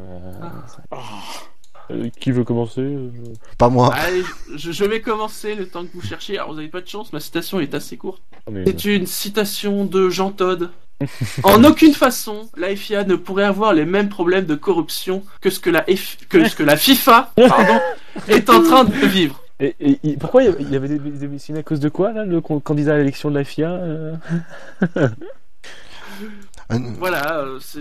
Mais c'est sûr. Il y a, mais il y a, euh, il- non mais il y a, un- il y a un truc, c'est sûr que il y aura peut-être un, il y a peut-être un peu de corruption à la FIA, mais c'est, euh, mais ça pourra jamais, ça pourra jamais atteindre le niveau de la FIFA parce que c'est la, la, la FIA ne, ne gère pas, les- ne, ne détient pas les droits. oui. J'ai essayé de voir du côté de la FOM. Euh, Ah, oui, mais la FOM, il n'y a pas de corruption, c'est Perny qui a le pognon de toute façon. Bah si, il y a peut-être des, si, c'est lui, mais c'est lui qui corrompt. Ouais, ouais, je te disais Non, qu'il se mais fait corrompre. Je pense plus que c'est lui qui corrompt les gens. La Comme dans- FIA, la FIA détient 1% de la F1 et se voit verser 40 millions de dollars par an par la FOM. Donc euh, c'est quand Mhm. même dans son intérêt que ça se passe bien, quoi, euh, avec la FOM. Justement, elle se tait, elle aurait 40 millions quoi. Elle ferme les Ah, yeux. On voit rien. J'entends rien, je vois rien. comme, dans toute, comme dans toute organisation, il peut y avoir de la corruption. Faut pas rêver non plus. Hein. Oui, Euh, mais c'est, mais- C'est pas le monde des bisounours. ouais. oui, mais pas, oui, mais, David Ward, euh, qui Oui, est bah, bien justement, tué c'est- dans c'est- l'œuf par, la- par les ou, ou même Tannen. par les oui non mais Arrivatanen il a réussi à se présenter lui Euh, Oui. Lui a eu tellement de soutien un peu partout que même pas euh, voilà il était seul candidat parce qu'il y avait une sombre histoire de de, de, de quotas d'associations sportives nationales à avoir euh, comme soutien dans, dans tant de continents enfin c'était voilà, c'était euh, très peu ouvert donc bon euh, Ouais. Il nous Pas faut Michel Platini mais- à la fi- à FIA. C'est ça la solution. il serait contre la vidéo Oh, Franck- Franck, on ouais, il serait contre la vidéo, j'allais le dire. non, j'interdis les caméras embarquées. C'est- C'est les commissaires en bord de piste qui vont juger. Mais lui directement le commissaire. mais- il va leur mettre des sifflets tu sais ils vont devront s'arrêter on arrête la course coup de sifflet on neutralise Hors jeu. Ah, j'ai pas touché, j'ai pas touché. ah que dit la vidéo goal control c'est c'est ce qu'a dit Vettel. lors de la dernière course, il l'a dit à la radio, j'ai pas touché. il l'a dit. non, j'ai pas touché, ou non. On se rapproche du foot. Mm. Et j'ai un super concept. Manque plus qu'on dise aux équipes que les équipes se fassent chasser par des clubs de foot, on a un super championnat. Oh non, non, non. non. Ça rappelle les heures sombres. On a déjà trop évoqué la Super League Formula dans ce podcast. Tu l'as fait une fois de plus, toi. et il va marquer, et but, but, but de Heidfeld. Alors, messieurs, vos citations. Alors moi j'en ai une. Euh, alors c'est pas c'est original mais pas original à la fois parce qu'ils nous font le même coup tous les ans. Alors c'est une citation de Button qui nous dit euh, nous ne monterons pas sur le podium cette saison mais nous, vous- nous avons simplement à travailler pour y parvenir ensuite. Je vais revenir sur la première partie de cette citation nous ne monterons pas sur le podium cette saison. Alors, Comme toujours avec McLaren, on se pointe en début de saison, on a une super bagnole, la meilleure bagnole, la plus révolutionnaire possible, on va faire des super résultats. Et pouf, ça se dégonfle en cours de saison. Ils avaient, je crois qu'ils avaient déjà fait le coup en 2013. Bon, et en 2014 aussi. Et en 2014, ouais. Bah, ils sont pas les seuls. Ferrari aussi, il a souvent fait ça. C'est dommage. Euh. C'est dommage, Victor. J'ai cru que t'allais remonter euh, à la présentation de la voiture et sortir les citations de Button ou, euh, ou les citations de Button aux essais. En tout cas, je crois Ah, que c'est cette année ou l'année dernière qu'il avait dit. euh, Oui, En c'est la 2013. meilleure voiture. Ah oui, En 2013. 2013, 2013. tu disais que c'était la meilleure voiture. ouais, c'est la ouais. meilleure voiture que j'ai jamais pilotée. Je vous avoue que j'étais peut-être un peu à la bourre, donc j'ai pas eu le temps de trop rechercher mes, le- mes citations. Enfin, le, le, rechercher la citation de 2013, mais on peut la retrouver. euh. McLaren, c'est un peu comme Red Bull. On le châssis, ils sont bien gentils de nous dire qu'ils ont un très bon châssis, mais euh, on sait pas vraiment où il en est. D'autant plus qu'ils sortent de deux saisons où le châssis, euh, avec un moteur énorme, Mercedes hein, quand même, euh, était pas était pas là quoi. Enfin, euh, donc bon. Non, mais quand est- est-ce que, est-ce qu'un jour euh, McLaren va adopter l'approche Ferrari en se disant, euh, euh, l'approche Ferrari de cette année qui était quand même assez unique pour Ferrari, de se dire, bon, ben, on, on, on ne vise pas le, le, le titre, quoi, et au final. Oula. Bah, prendre- l'approche inverse, euh, arrêter de déclarer qu'on a le meilleur châssis, puis attendre de voir sur la piste, parce que c'est vrai que c'est bien beau, on peut avoir le meilleur châssis sur sa soufflerie, et puis on peut avoir un châssis bah, parfaitement équilibré, euh, mais comparé à la concurrence, c'est peut-être pas le meilleur. euh, donc, euh, Mais c'est même pas une question d'erreur, c'est parce que voilà, c'est des grosses écuries qui a beaucoup d'intérêt et que voilà, ils peuvent Ouais. pas se permettre entre guillemets de dire dès le début de saison euh, non, on sera en dernière partie de saison puis si on marque des points, on sera heureux. Avec les enjeux financiers, tu vois, McLaren déclarant début de saison, on vise, on vise d'être dans le, on espère être dans le top 10. Faut arrêter. Eh oui, mais l'intérêt, l'effet inverse où tu annonces que tu vas jouer le championnat Oui. et que tu n'arrives pas à tes objectifs, Ah, ça aussi, ça c'est, n'attire pas les sponsors. Exactement, Euh, tu non. sponsor. tu peux avoir une clause de performance, je pense. Tu pourrais mettre. Non, ça je pense que les, les, les écuries s'en gardent bien. Mais, mais, mais en tout cas, euh, voilà, c'est à force de dire on va jouer le podium et, ou les victoires ou le titre ou je ne sais quoi et de pas atteindre ces objectifs-là, euh, les sponsors potentiels se disent bon, euh, la prochaine fois qu'ils vont m'annoncer qu'ils vont faire euh, leurs objectifs, je vais y regarder à deux fois quand même. parce que les mine de rien, l'exposition télévisuelle est quand même plutôt liée au, au résultat. On voit plus Ouais, les Mercedes que les Manor. Bon, ça- Un abandon au à fait 15e, au vrai, parce que 45e tour, tu la vois Oui. Mais tu la vois 5 secondes, quoi. Mm, Ouais, mais ça peut marquer. non, non, c'est... Ah ensuite, Bouchard et Gus Gus. Vas-y, Gus Gus, j'ai toujours pas trouvé ma, ma citation. Alors, j'ai une citation de Lewis Hamilton, euh, qui euh, arrive à, à point nommé euh, en ce week-end de, de 24 heures du Mans. Euh, il nous dit En fait, c'est plus facile pour moi de faire, les tours, de faire des tours de qualif que de gérer. Euh, donc sous-entendu, c'est plus difficile de gérer que de rouler à fond comme un comme un damné. Euh, voilà. Alors évidemment, Lewis Hamilton, il va pas se plaindre de la gestion alors qu'il gagne. Euh, il va pas euh, dire que c'est facile pour lui et tout, euh, etc. euh, voilà. Mine de rien, euh, quand Lewis Hamilton dit ça, je pense qu'on peut le croire. euh, Oui. que, euh, que Oui. de la part d'un de, de la part d'un pilote qui en plus était réputé comme un attaquant un puriste qui voulait aller à fond à fond à Mhm. fond Euh, voilà je trouve que c'est une citation très intéressante pour euh, montrer que euh, finalement gérer alors même si voilà ça fait pas appel aux, aux mêmes qualités de, de pilotage ça c'est pas spectaculaire euh, forcément à l'image quoique si vous voyez la différence vous êtes très fort euh, voilà, gérer, mi- mine de rien, teste quand même les pilotes, alors pas physiquement, mais dans leur intelligence de course euh, et autres. Mais j'ai euh, regardé j'ai, j'ai re- euh, excuse-moi, je finis. J'ai regardé on board de, du Canada pour euh, pour voir mine de rien si euh, si électroniquement c'est l'électronique qui gérait le lift and coast ou pas. Sur les Mercedes, tu vois très clairement, en tout cas, que l'accélérateur se lève. Est-ce que c'est le pilote qui le fait? À mon avis, c'est plutôt ça parce que en fin de course, on a demandé quand même à Hamilton, on a donné très précisément à Hamilton, à Hamilton une distance pendant laquelle il devait lever le pied avant de freiner. On lui a dit 100 mètres parce que 50 mètres c'était plus assez.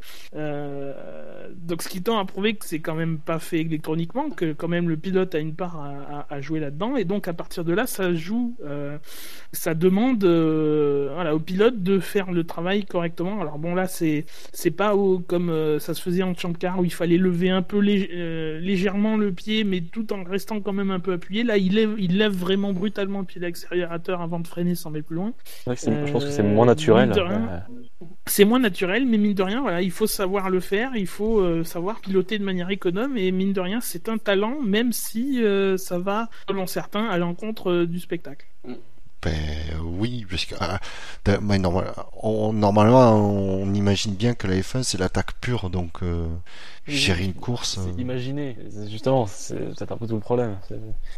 Je veux dire, j'en- j'entends qu'on reproche à la F1 d'être trop dans l'aspect gestion de, nos jours. C'est peut-être un peu trop extrême. Je suis plutôt, je peux, être d'accord avec ça. Contre, j'en- j'entends personne euh, gueuler quand Le Mans se déroule 24 heures le pied à fond sans réfléchir.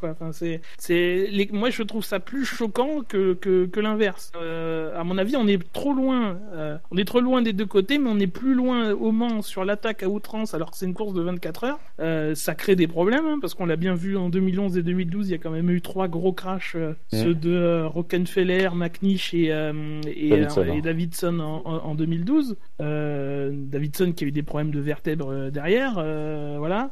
Euh, je, je vais pas parler de, de l'accident de Simonsen parce que il s'y est mis, euh, il s'y est mis tout seul malheureusement, mais euh, peut-être qu'aussi euh, il attaquait. Alors c'est début de course, donc euh, bon, on peut comprendre. Euh, mais mais voilà, attaquer à fond, à fond, à fond, ça a des risques. Euh, et Ouais. pour une course de 24 heures, euh, voilà. Mm. D'ailleurs, j'ai même un, un tout petit aparté justement à propos de ce fait d'attaquer toujours à fond. On avait parlé justement que les pilotes ne ral- ralentissaient plus sous drapeau jaune. Et euh, donc j'étais au théâtre rouge pendant la course. Il y a eu un des, des, des débris juste de- devant nous. Il y avait un drapeau jaune et même en endurance, les pilotes ne ralentissent plus quand il y a un drapeau jaune.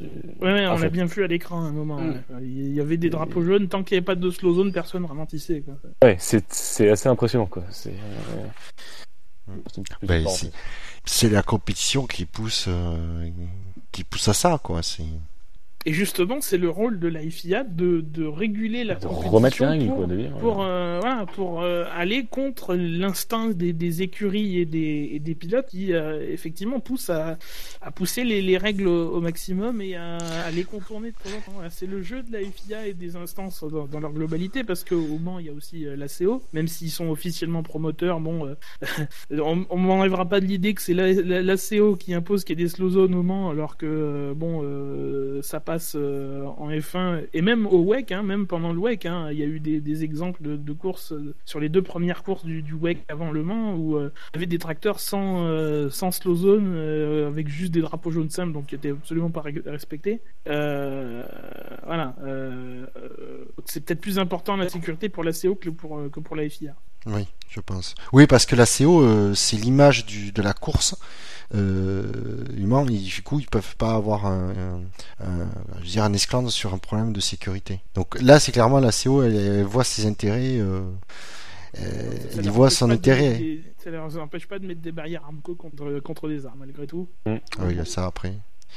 Bon, par contre, quand il y a dépassement sous drapeau jaune, la pénalité, euh, il a ça de passer là, les mecs. Ah oui, ça. Ça, ouais, du coup, ils l'apprennent. Oui. C'est pas, on, a- on investira après la course. Ouais, j'ai quand même un peu de temps quand même pour la. Pour la- pour Ouais, la- bah, pour bah, la bah, bah, bah, ta gueule, ta gueule. Tu parles trop de Ah monde, tu. Ah non, ouais, ouais. ok. Et Bouchard. Et bien, du coup, je vais enchaîner sur, sur une citation, pas de Lewis Hamilton, mais à propos de du Lewis temps à Hamilton. Bouchard, hein.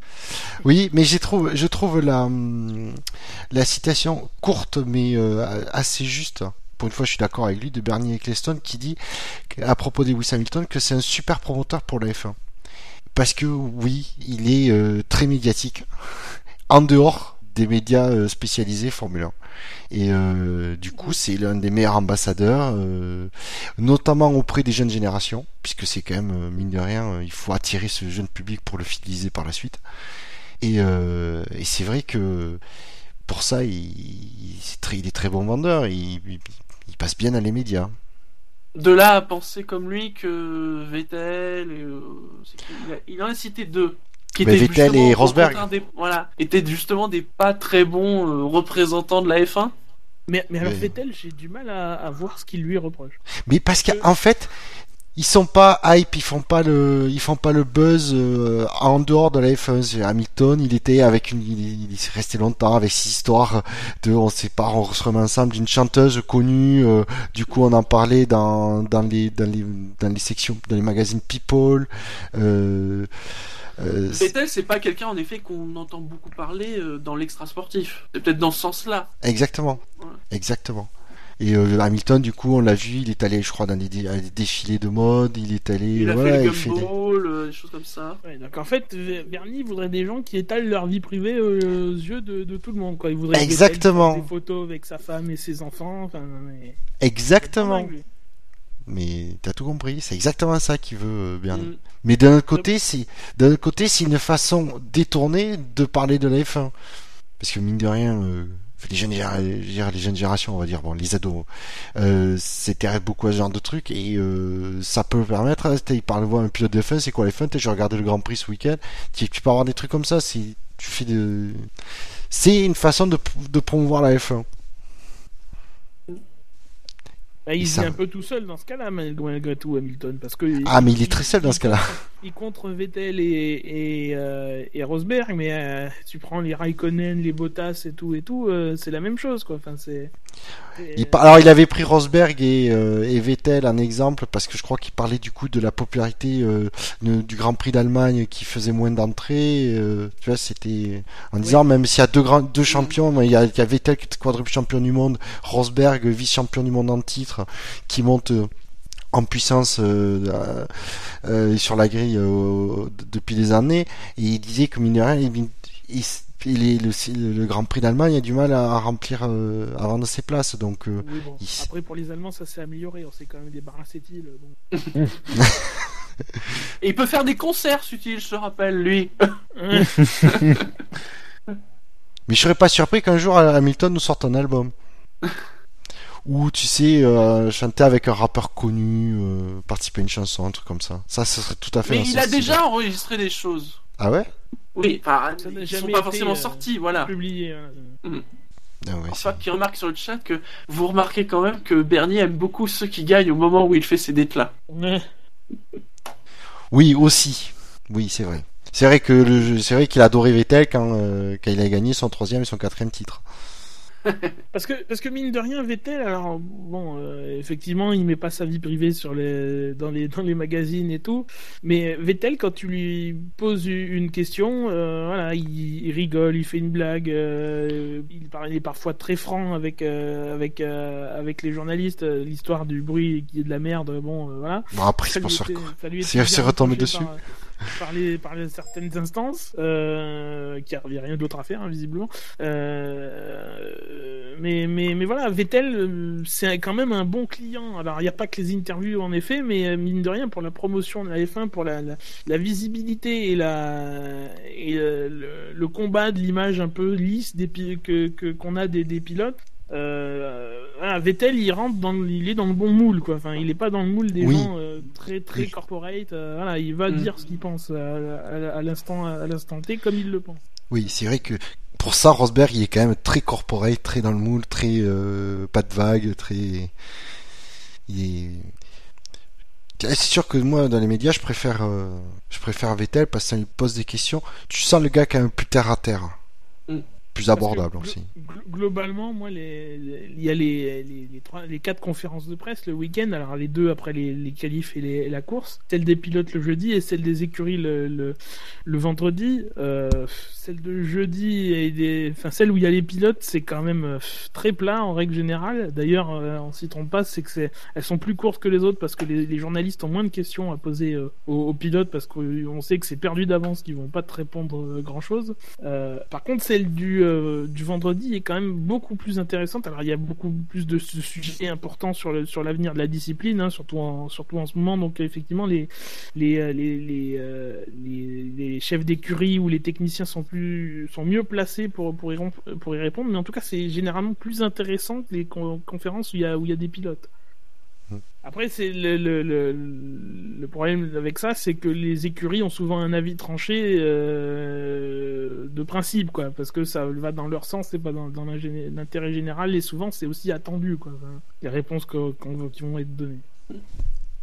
Messieurs, reprenons la suite des actualités et parlons un peu de Manor. Alors, Manor, dont on a appris que, oui, ils ont un troisième pilote, c'est Fabio Leimer, sera pilote d'essai de l'équipe jusqu'à la fin de saison, mais qui probablement restera sur ce, bon vieux châssis Manor datant de 2014, puisqu'il se pourrait, ça n'a pas été confirmé pour l'instant par l'équipe, mais il semblerait euh, que, euh, eh bien, il puisse reporter le nouveau châssis, euh, bah, tout simplement à 2016, hein, et donc rester toute cette année avec le bon vieux châssis 2014.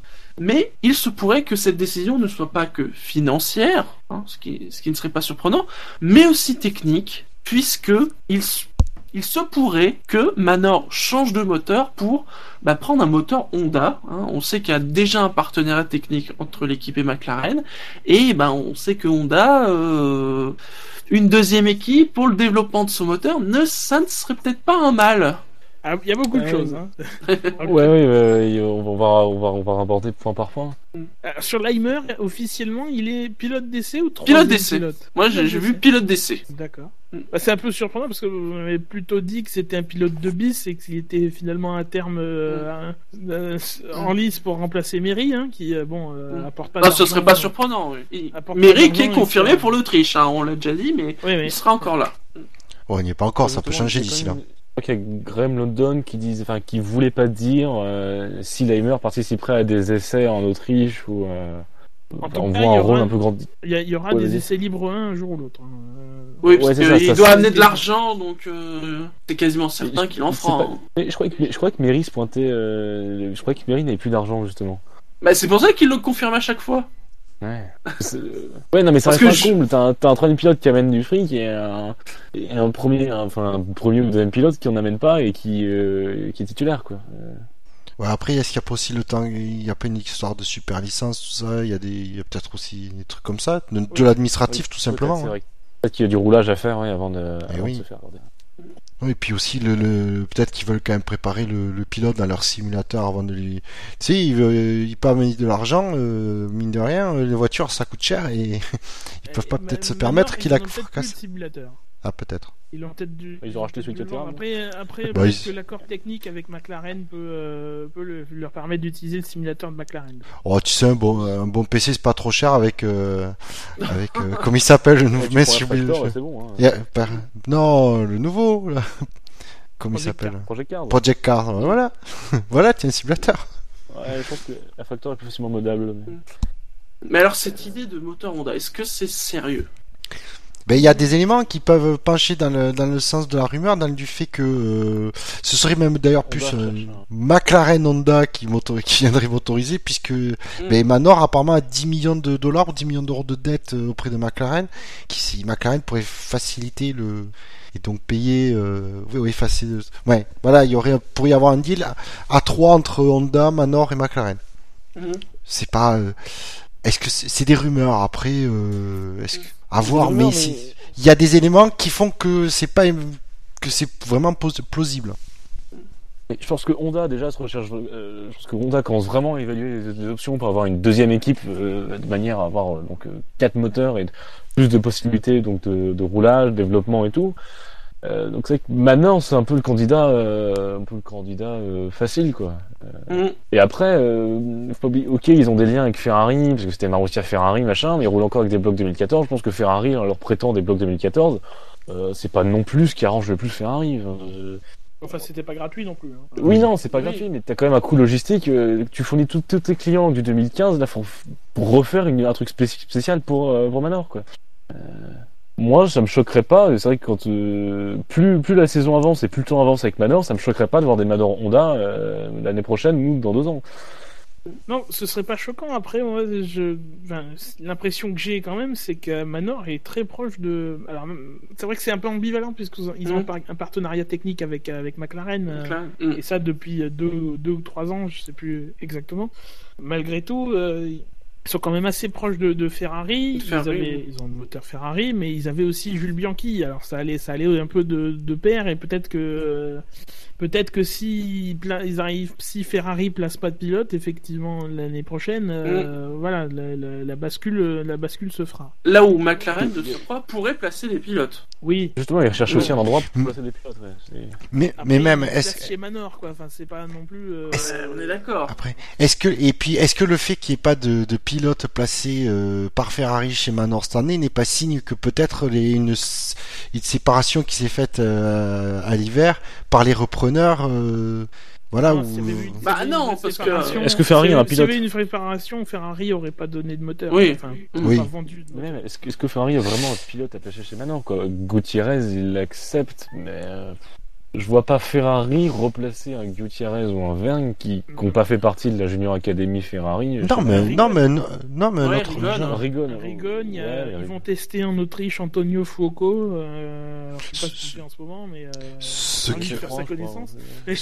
Mais euh, voilà, euh, ils ont ils ont quand même un vivier de pilotes. Alors ils font pas beaucoup parler d'eux en, en catégorie inférieure, hein, je pense. Je Oui, mais crois. ils sont ils sont plus euh, enfin je veux dire, ils, ils ont vie de pilote mais on s'était rendu compte justement avec euh, avec Bianchi qu'il n'y avait pas non plus euh, enfin c'est un peu l'arbre qui cachait la forêt ils ont pas euh, ils ont pas des pilotes dans, dans des visions de promotion supérieure enfin, je, je, juste confirmer ce que je dis avec Fioko qui je crois tout à l'heure n'est pas euh... et comment ça s'écrit Fioko Fuoco. Mais euh, d'un autre côté, ça aurait quand même été si justement Ferrari a fait un effort de, de, de fournir le moteur 2014 pour cette année et tout ça. Donc, euh, moi, moi, ça, ça m'a, ça quand même, ça m'a surpris qu'il n'y ait pas un pilote Ferrari euh, chez Manor euh, cette année. bien fait aussi. Euh, c'est du GP3 Et, et, euh, et Rigon, il a peut-être pas la super licence non plus. Donc ça, ça s'est fait tellement vite fait. Si on regarde Rigon, euh, il a pas fait de GP2 depuis 2000, euh, 2011. Euh, euh, il a fait de la, deux courses de Formule de 3.5 en 2012 et depuis il fait que du GT. euh, donc bon, Mais. Après, au niveau de l'alliance euh, Manor-Ferrari, euh, les alliances, ça peut changer assez vite. Euh, on sait pas, par exemple, s'il y a ne serait-ce qu'un contrat pour l'an prochain avec Ferrari. oui. hein. Ouais, après d'un côté, on Ah. sait que les alliances avec Ferrari, t'as quand même, t'as un peu plus que, un poil plus que le contrat, quand même, d'habitude. T'as t'as le contrat signé, certes, mais historiquement, on l'a, ouais, on, on le voit, il y a quand même, euh, c'est un peu, ouais, je sais pas comment le, je sais pas comment le formuler, mais. ouais, mais c'est plutôt le stade Sauber ça, malgré tout. Enfin, Ouais, mais j'ai l'impression que c'est un peu aussi dans la façon de d'être de, de Ferrari. Et voilà, il y a quand tu, tu fais un contrat, mais tu as quand même des liens, donc. euh, c'est- la famille. Non, mais c'est- mine de rien, c'est ça. Viens, viens Graham, viens, je te donne le motel. Oh, avec Gina ça doit se- les réunions ça doit se passer comme ça Avec, le, avec il commendatore, ça devait se passer comme ça. hein. viens petit, viens. Bah, justement, il y a- un, gros truc comment sur euh, Ford, Ford euh, Ferrari et t'avais des Encore interviews le de- Mans, mais ça suffit. Non, mais je, fais un, je fais un aparté, il y a un lien. et t'as plus de ta gueule, donc tu peux plus me le dire me le fermer. Voilà. Oh, Euh, t'avais des interviews du commandateur et c'est vrai que ça fait très mafioso, quoi. C'était assez rigolo à regarder. ah, c'est comme dans Rush. Dans Rush, il est Ah au oui. bord de la piste dans, dans, une- dans une chaise avec son journal. Quoi. Enfin,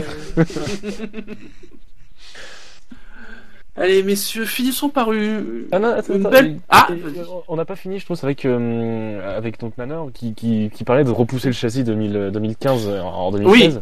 2000. Ça, c'est une évidence. Alors c'est vrai que c'est une évidence, mais c'est vrai que euh, si leur châssis 2015 ne permet pas de se rapprocher plus de devant, autant le reporter carrément en 2016. euh, Mais même si ça permet de se rapprocher. Euh, ils vont se rapprocher, mais ils vont rester, de, ils Oui, vont rester la dixième écurie. Je C'est ça. comprends pas, moi, pourquoi on n'annonce pas tout de suite qu'on fait une croix sur cette saison. Alors, alors, ça le fait pas au niveau des quelques sponsors, mais pour l'instant, les sponsors, ils en ont un. Euh, Oui, mais je pense euh, que Airbnb, quand ils se sont engagés, ils se sont pas attendus non plus à ce que Marussia, enfin Manor, aille, euh, se battre dans les points, quoi. Non, mais voilà, ils avaient besoin ont start-up du de la jeune.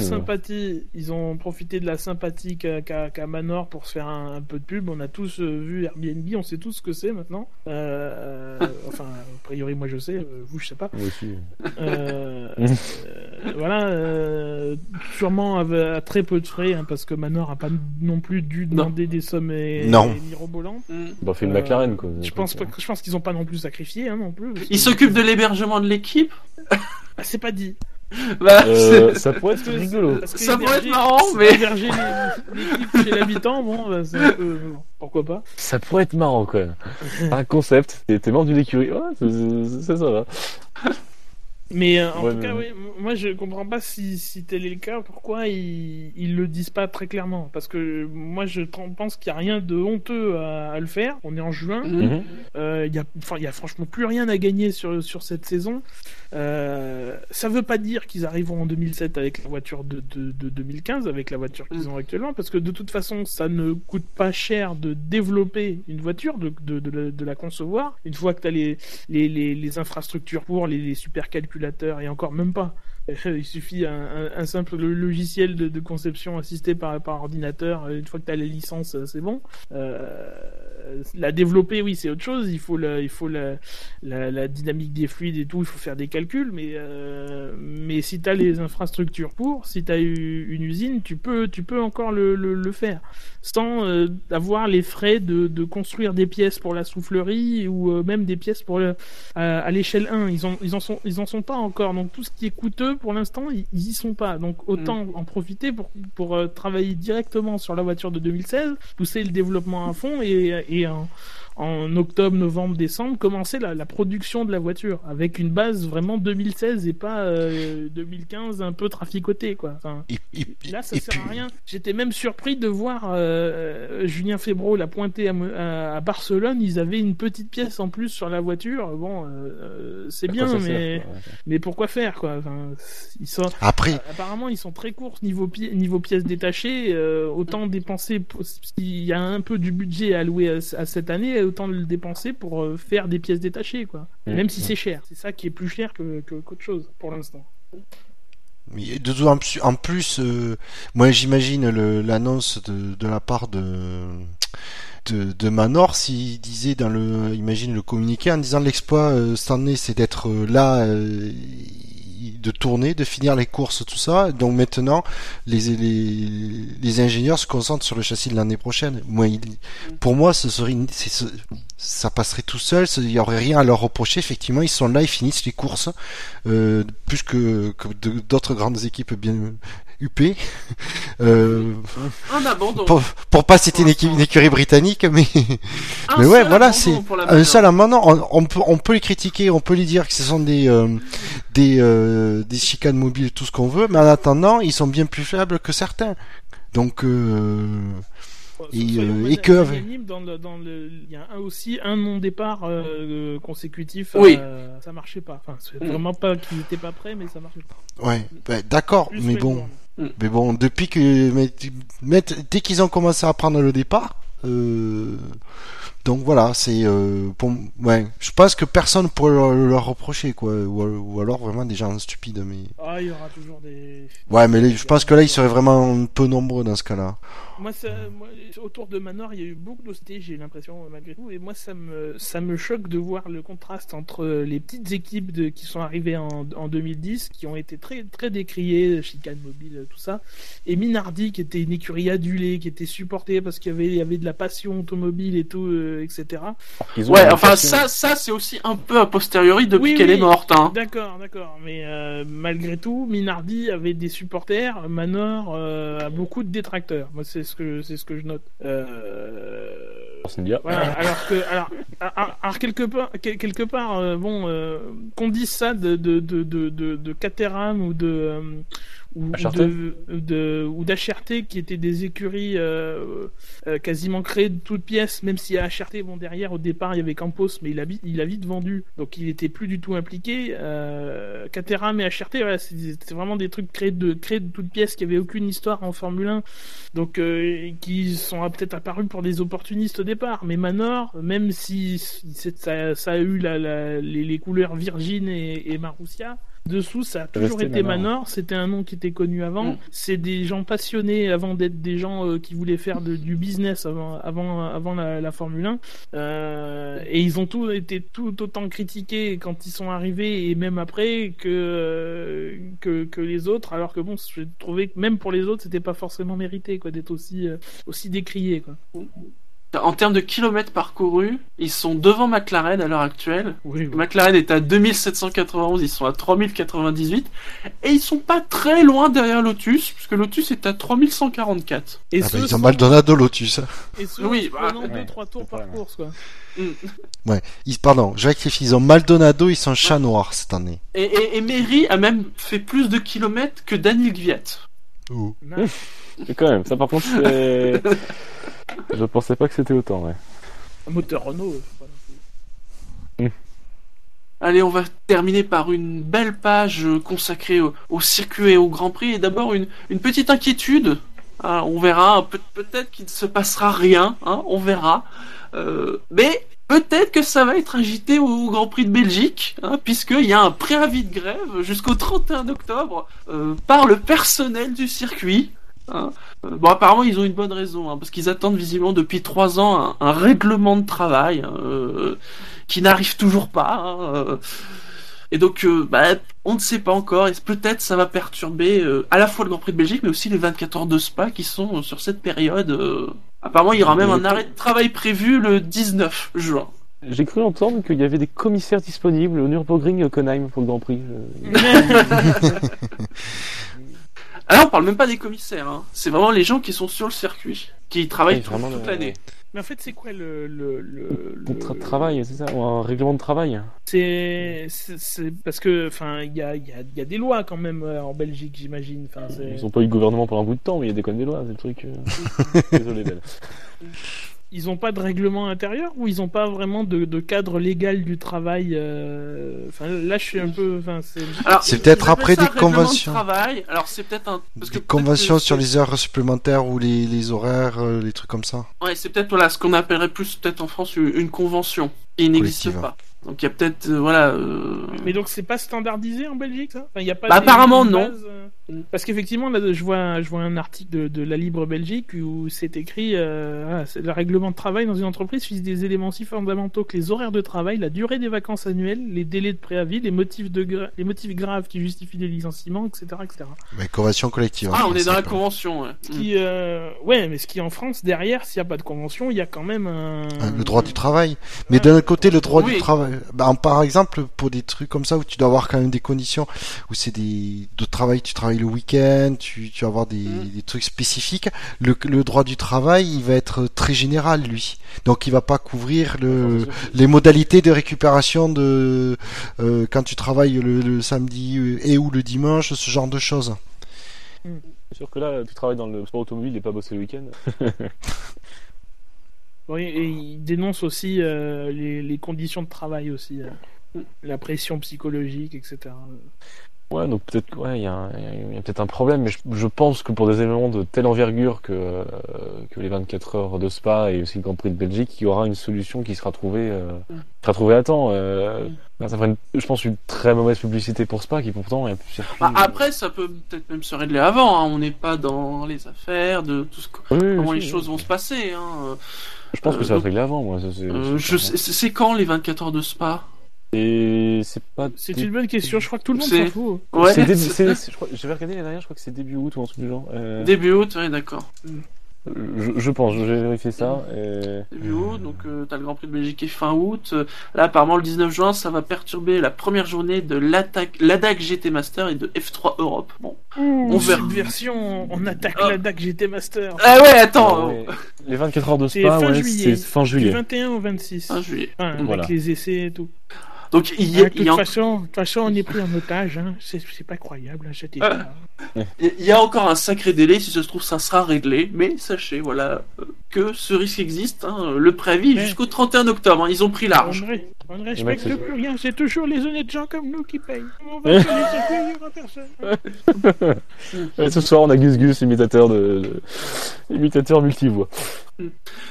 Sinon, parlons d'autres grands prix. D'abord d'un mort-vivant, hein, puisque on pensait qu'il était mort. Bon, il est quand même bien mort, mais bon, The Walking Dead saison 6. je vais pas dire qu'il donne des signes de vie, mais c'est.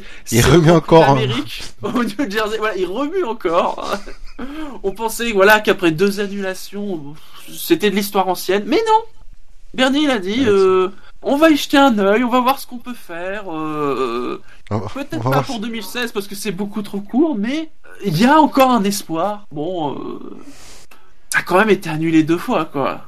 Mais il y tient. À chaque Il fois, veut il y aller. vient. Il veut y aller aux USA. Et il y est déjà. il est- Tout Non, mais en plus de- Vous vous rendez Ouais. compte Tout ça Mm. pour un, pour un putain de fond d'écran. Parce qu'on n'est même pas sûr que le circuit soit génial. Hein, c'est même pas sûr du tout. Tout ça pour voir des F1 rouler avec Manhattan en fond. Tout Voilà. ça pour augmenter la consommation de mouchoirs chez Dino, c'est quand même. Ça dépend, il suffit que Ferrari gagne et il augmente aussi sa, confa- sa, sa, sa consommation de mouchoirs. hein. Oui, mais bon, ça, nous parlons là de quelque chose qui. Mm. Bon, euh, a pour l'instant peu de choses, peu de chances de se produire. Remarque le New Jersey aussi, donc bon. enfin, Non, mais pff, je, je comprends pas l'acharnement. Euh, ouais. bah, Peut-être qu'il cherche à remplacer les Grands Prix européens lui aussi. Mais... Bernie, bah oui, il, il paye pas, il paye pas assez cher les gars, les plus grands prix européens. Mais L'acharnement, c'est juste, enfin, que New York, c'est une ville. euh, Austin, c'est c'est très bien, ça doit être une ville d'un ou deux millions d'habitants. New York, c'est 25, 30 C'est New York. Non mais cherche pas. c'est Ouais, New York, c'est c'est- New York. voilà. S'il avait pu, il aurait fait une course dans Manhattan. Hein. Ah ben. Times Square. Là, Ah, euh, tu, tu annonces à Bernie, euh, c'est bon, on a un contrat pour faire une course à Mana- à- dans Manhattan. Bernie, il a pas le temps de sortir le stylo, qu'il nous fait une crise cardiaque. La course de côte de, de- de- du One World Trade Center. On vous fait une piste autour d'une tour. Bernie, il en peut plus, quoi. Côté du World Trade Center, c'est peut-être pas une bonne idée. hein. Oui, oui, oui. Ou Eric Boulier, du coup. Oui. Oui, c'est vrai. Oui, est- il va bien. Il sain et il, va bien. Il fait Oui. une petite frayeur en avion. euh, De quoi non, en 24 heures du Mans. Euh, Éric Boulier s'est rendu, alors j'ai pas les détails en tête, s'est s'est rendu, voulait se rendre aux 24 heures du Mans dans un avion privé avec, euh, avec Non, des, il, des il- amis. il était en fait au 24 du Mans, il voulait repartir C'était au retour. Ah, jusqu'en au retour. Et euh, bah, l'avion a eu quelques des problèmes électroniques, je crois, il y avait plus d'électronique. Oui, l'avion a un petit peu coupé en vol et euh, il y a eu euh, des petites, des petites urgences, euh, petites Du frayeurs. le pilote, ouais. L'avion avait un ECU McLaren, c'est pour ça. Il était une triafia. C'était moteur Honda? Ou Renault, ouais, ouais. Mais ouais, la petite frayeur du week-end pour McLaren. Mm. Alors, Assez marrant parce qu'il y avait des voitures officielles, enfin des, des navettes officielles euh, avec des logos McLaren. Donc euh, ouais, c'est- 24 heures, ça m'a un peu étonné. Mais... Autre circuit, ou plutôt autre Grand Prix, le Grand Prix d'Italie. Mais pas pour, on va pas parler de Monza, on va parler d'Imola. Puisqu'ils se disent à Imola que, bon, bah, si Monza ne renouvelle pas son contrat au-delà de 2016, eh bien, on pourrait peut-être prendre la place en tant que Grand Prix d'Italie. Et ils auraient commencé à avoir des discussions avec Bernie, euh, au cas où. Ils ont commencé. c'est Ils vrai, ont c'est commencé. C'est vrai, c'est euh, c'est acté. Il y a eu des, les- des, des représentants, alors de peut-être pas du, du, du circuit, mais qui ont, qui ont parlé à, à motorsport.com. Euh, il y a eu effectivement une réunion entre Bernie, Bernie Ecclestone et le, le, le maire de- d'Imola, le président du circuit et le représentant de la communauté de communes euh, d'Imola. On salue d'ailleurs tous les gens qui travaillent dans les, les communautés de communes euh, en France, notamment ceux qui font des, des podcasts sur, sur les endives. Et, euh, et, euh, et, et voilà, euh, sachant que malgré tout c'est un plan de secours si euh, là encore si euh, derrière pour Monza ça se, ça se passe mal. Mais on commence à, à se Oui. préparer et là, là aussi les, les finances euh, vont être un, un, un problème puisque euh, apparemment Bernie demande une somme minimale à tous les grands prix euh, européens. quoi. Sauf Du Monaco. coup, ça fait une sorte de petite intestine avec Monza. Quoi. Ils peuvent dire, dans une négociation, Bernie pourrait dire, bah ouais, bah vous, vous me faites ce prix-là, mais euh, j'ai Imola à côté qui est capable d'aligner ça sur la table. Quoi. Donc, Aussi. aussi. Vraiment pour sauver ou le problème c'est que s'il sauve mais qu'il s'avance trop, ça fait une concurrence directement pour Monza. Et- Ah, je sais pas vous, moi ça me ferait chier de pas aller à Monza, mais moi Imola j'aime bien. Donc, Oui, les oui, chicanes, c'est- moi ça me. C'est le problème, ouais. Il y en a un peu moins en plus maintenant. Mais en fait, en fait, Ils ont, ils ont squeezé la dernière chicane, donc. euh, Je pense que si tu demandes euh, à la, aux vrais fans de F1 euh, dans quel pays te- je tu te serais remercie. content. Non mais je sais, je te classe, je te classe dans la catégorie, je te rassure. Si on te demandait dans quel pays tu aimerais avoir en Europe, tu aimerais qu'il y ait deux courses, je pense que l'Italie avec entre Monza et Mola. Moi, je est- voterais la France, bizarrement. mais bon, Il faudrait déjà qu'on en ait un avant de dem- Ah, faudrait déjà qu'on en ait un, mais mais voilà quoi. Ouais, disons que ouais, on perdrait en euh, si on en remplaçant euh, Monza par Imola, on perdrait quelque chose, mais on en gagnerait d'un autre côté. Donc euh, Imola a la chance d'avoir euh, deux- les deux, ces deux dernières courses, d'avoir été de, de belles courses malgré euh, zéro dépassement à peu près. Hein. Ça jouit quand même d'une bonne réputation bien, bien usurpée niveau spectacle. Mhm. Euh, donc je suis, je sais pas si du côté des fans en général l'opinion est plutôt euh, du côté du. après le problème Mais après, alors Imola, Le problème, là sur le chat, très célèbre Yannick's. pour Voilà, le- le week-end du Imola, 1er mai, 94. 14, voilà. Voilà. Oui, c'est pas le même circuit. Oui, mais dans les Dans les, les, gens ils retiennent Imola 94 quoi, c'est ils retiennent pas le tracé. C'est on sait tous qu'il y a eu des modifications notamment euh, Tamburello euh, euh, voilà euh, moi quand, quand j'ai vu l'info l'info, j'ai première des choses c'est Imola c'est qui truc qui m'est venu à l'esprit c'est 94. Oui, Je me suis dit ah oui, c'est vrai quand même qu'il y a eu des modifications après tout ça mais tu peux pas empêcher les gens de se souvenir de ça. Non mais oui, euh, mais c'est vrai qu'Imola à la place de Monza, euh, tu perds un peu le challenge de Monza qui était le circuit euh, vitesse et pas. Ouais. ah, Moi, c'est ça quand même qui me gêne, quoi. Tu dis, ouais. Moi, ce qui me gêne, c'est ça. C'est vraiment Monza, c'est vraiment sa spécificité de, de, de tracé qui est vraiment, qui est quand même pas Oui. mal atypique. Que ce soit Monza ou un autre quoi, c'est plus. Ah, le ce presque à notre moi, vitesse, me- Monza. On pourrait Bah faire ouais, une vitesse Imola est un beau circuit, euh, il doit être très très plaisant, je pense aussi du point de vue des pilotes, mais sacrifié pour un autre euh, challenge assez particulier qui est Monza, euh, Mais c'est pas grave, on vire Bahreïn, puis on met Imola à la place, puis c'est bon, tout le oui monde est content. ouais. Non, non, pas Bahreïn, Abu Dhabi. On fait. euh, Non, parce que Bahreïn nous a déprouvé qu'on pouvait y avoir des courses absolument passionnantes. Euh, Abu Dhabi, euh, elles sont absolument chiantes. Mais Bahreïn, c'est pas vraiment prenant. Oui, c'est pour ça, il faut pas supprimer Bahreïn, il faut supprimer Abu Dhabi. Voilà. Mais c'est là, c'est. Bernie qui va dire. Ah, comme ça, tu mets Imola en septembre, à une semaine d'intervalle avec Monza. si- si on en écoute certains, il faut enlever Monaco aussi. Oui, c'est pas Bernie qui doit dire ça. Si on écoute les goûts de tout le monde, on supprime tout quoi. Ah non, tu supprimes pas tout. Oh, je pense qu'on peut connaître des fans qui n'aiment pas Spa-Francorchamps. des, des gens qui aiment pas Suzuka. euh, Suzuka, c'est de la merde. Silverstone. Je, je ferai, je ferai peut-être pas une blague de mauvais goût parce qu'on est en direct, mais euh, C'est bien. Alors enchaînons. Enchaînant. Vas-y, Shinji. Au revoir. Eh ben, ça tombe bien parce qu'on en a fini avec les actus. Hein et messieurs, je vous propose de. Ah, ça va, de, de passer au, au sondage. Ah, et, et là, quand même, faut qu'on s'y mette. Ça fait quand même deux fois qu'on. J'avais trouvé une idée euh, la dernière fois, j'ai noté, mais j'ai pas le papier sous les yeux. On pourrait peut-être revenir sur le dernier sondage, non? Ça, c'est constructif, ça, Victor. Mais je Tout peux à aller fait. chercher. Évidemment, la page où il était ne s'affiche plus. Heureusement, nous avons la page archive Archive sondage, sondage. hein, où vous pouvez retrouver tous les anciens sondages. Ça porte bien son nom, dis donc. Ouais, des archives, des sondages, c'est parfait. Et C'est surtout que ça va bien qu'elle marche. Parce que pendant un moment, elle a pas marché. Ouais, ça si, elle marche. an qu'elle marche. Elle marche très bien. Et le dernier sondage, Même. qui date, mon dieu, du 6 mai, vous vous rendez compte? Du Oh, 6 punaise. mai, Il y a plus de mois. était de quelle marque? La F1 a-t-elle besoin? C'est qu'il y a besoin de sponsors. Est arrivé dernier Apple, car Bernie aime les montres très chères, 4% et 3 votes. Ah, pourtant, je pensais qu'il y aurait plus d'Apple fans que ça. euh, Bah non. Ouais, le monde est pas si, va pas si mal. Non, mais c'est pas, c'est- Ah. dans le, dans le monde des montres, Apple, c'est pas cher, hein. Euh, oui, tu peux t'acheter trois iWatch euh, pour une Rolex. c'est vrai. Nous avons Kleenex pour les fans de Ferrari en ce début d'année, 4% et 4 votes. Mais est-ce que les gens ont vraiment compris Oui, parce que moi, j'étais très surpris quand j'ai vu cette, euh, cette proposition. Durex aurait été peut-être plus. euh, Oui. Le aussi avec 4% et 5 votes. Mon dieu, il y a plein de 4%, mais les votes sont pas pareils. Leclerc Voyage pour une logistique et des déplacements à Bakou.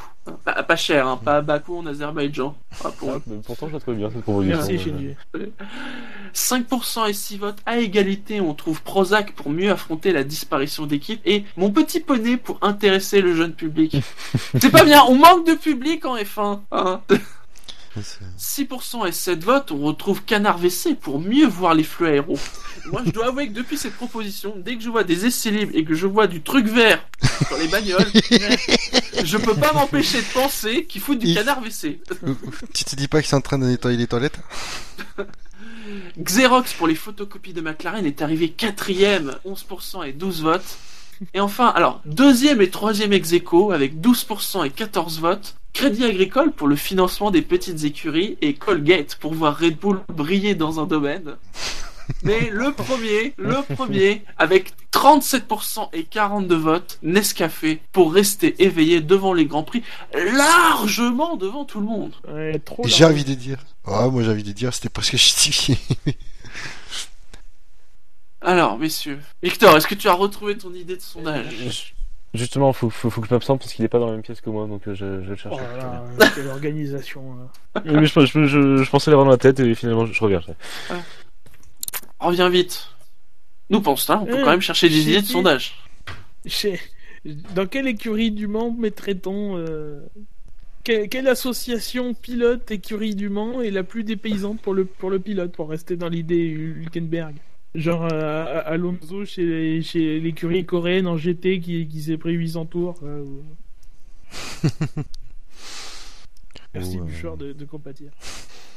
Bah, le problème, c'est Euh, que tu vas être vite limité dans le nombre de propositions. Ah, et oui, il faut s'y connaître en endurance. C'est pas toi qui a, qui a insisté p- avant l'émission qu'on était dans le SAV de la F1 Ça serait quelque chose comme quelle association pilote de F1 équipe serait la plus dépaysante au Mans C'est Oui, alambiqué comme truc. Ouais, Oui, moi non. sinon, je, sinon je- dans l'esprit, j'aurais En plutôt même dit temps, de. ça me semble bien. Tu, vois, tu vois l'énoncé, tu dis ah oui, je, je vois, je vois de qui ça vient. Est-ce que tu as retrouvé ton idée, Victor? Oui, c'est bon, je l'ai. Déjà après ton sprint. Ouais. là, c'est- Là, c'est bon, je. Euh, C'était parce qu'on avait parlé justement si, euh, si un champion était à part, enfin, s'il y avait deux champions ex aequo totalement, c'était la FIA qui choisissait comment les départager. Oui. Du coup, je vais noter comme idée euh, quelle serait, comment comment pourrait-on départager deux champions euh, totalement ex. J'aime beaucoup. Ah, tu vois, J'aime beaucoup. ça, c'est Voilà. ça, c'est du potentiel. C'est bien, Ça, mais là- c'est pas vraiment dans l'actu. Non, c'est pas vraiment dans l'actu, mais euh, je- je- on peut le garder Mais pour euh, Le, éventuellement le une jour où, mais- où c'est dans la- où c'est dans l'actu, c'est génial. Par contre. hein. Oui, Tout ça parce qu'il veut qu'on garde son concept alambiqué. Non, non, non, pas du tout. Pas du tout. Je pense qu'on peut. Non, si- de ce que j'ai dit. Mais... Mais sinon, c'était un, peu dans- un peu dans le même esprit de Hülkenberg qui s'essaye autre chose que la F1, mais j'allais dire, dans quel autre sport un pilote de F1 euh, pourrait-il s'essayer? Du style ping-pong. euh, ouais, ça, ça pourrait, ça pourrait être pas mal, ouais. Et puis à la limite, tu, tu, on choisit un pilote en particulier pour voir. euh, On associe un pilote en particulier à un sport. Euh, je sais pas, genre, je pourrais prendre Sutil, genre dans le, dans le, dans le, dans le combat rapproché, ou je, je, je- C'est plus vraiment un Oui, pilote on va aequo, chercher autre chose. Tu vois bien Bando encore, un, je sais pas, championnat du monde de, de Jenga, tu sais. Qui te fait tomber le truc au premier. Non, ça n'a pas de potentiel, ça.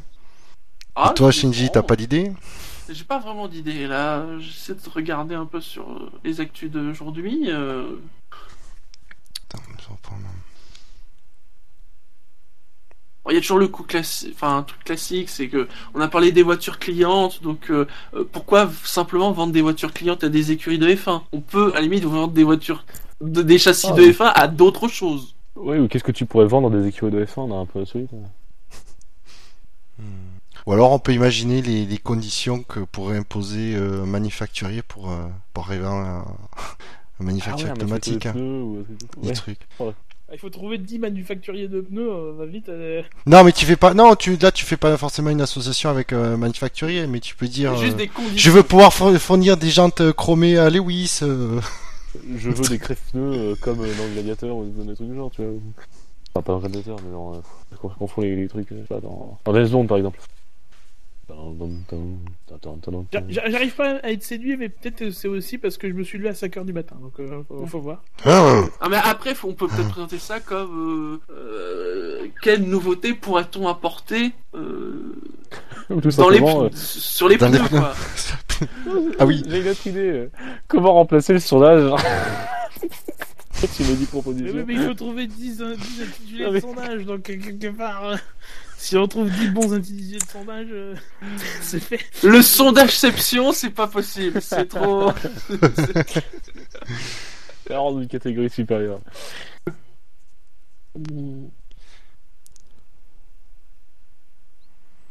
Vous vivez en ce moment le moment d'intense Non, mais, euh, réflexion dans le- la tête des chroniqueurs du service après-vente de la Formule 1. Les propositions sur les pneus, ça pourrait être pas mal. Hein. ce petit moment. Deux, pardon Les propositions sur les pneus, ça peut être pas mal.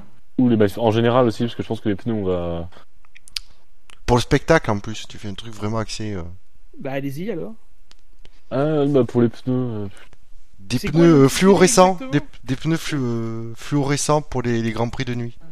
Pour quelles, quelles, quelles conditions à... Quelles innovations euh, pourrait apporter le, manif- euh, le, pneu- le prochain manufacturier euh, pneumatique? Est-ce qu'on reste sur les pneus ou est-ce qu'on ouvre un peu à des trucs euh, Non, restons sur les pneus justement. Ça marche. Ah, mais la, la proposition avec les pneus fluorescents paraît pas mal. Ouais. Quelque chose que voilà, que quelle innovation pourrait apporter un nouveau manufacturier de pneus en F1 Ouais, ouais, ouais. ouais. Euh, des, des pneus fluo? Euh, Ouais, sais, fluo, qui euh, se voient, qui se voient la nuit, quoi. Pour les courses de nuit. Des petites roulettes stabilisatrices pour les pour les, les écuries avec des voitures pas stables. C'est un nom d'écurie. Oh, McLaren. Euh, pas de pneus. Ouais. Pas de pneus. Des pneus invisibles. Voilà. Non, non, pas de pneus. Comme- Des pneus sans existence matérielle alors. voilà. Et ça, c'est ça l'innovation. On est manufacturier de pneus, mais on... vous n'avez pas de pneus. des- C'est tout bénef. faire flotter les voitures. hein. J'ai un peu peur Euh. que la proposition des pneus endurants euh, gagne, gagne la partie, donc moi je veux pas non plus. Oh non, non, pas des pneus. C'est trop facile ça. Des pneus à dégradation aléatoire. Ouais. Mais pour le spectacle, au moins, tu sais pas. Ouais, le merdier que ça Des foutrait pneus même. retardement, tu sais, où la, valve, la valve explose au bout d'un moment. Par... Non, par retardement, à télécommande. À télécommande, par la direction de course. Eh. Donc des, des pneus explosifs. Des pneus à explosion Euh, télécommandés par la direction de course. Oula, à, à explosion programmable. hein. Ouais. Non, pas par la direction de course, par la forme. Ou même, non, par Ouais, l'été, tu fais un. Ah, mais si, hein, si, par la temps. Non, tu fais un fan boost un peu, tu sais, comme en Formule 1, sauf que là, tu t'exploses les pneus. C'est un concept. Le hein. fan, le fan boom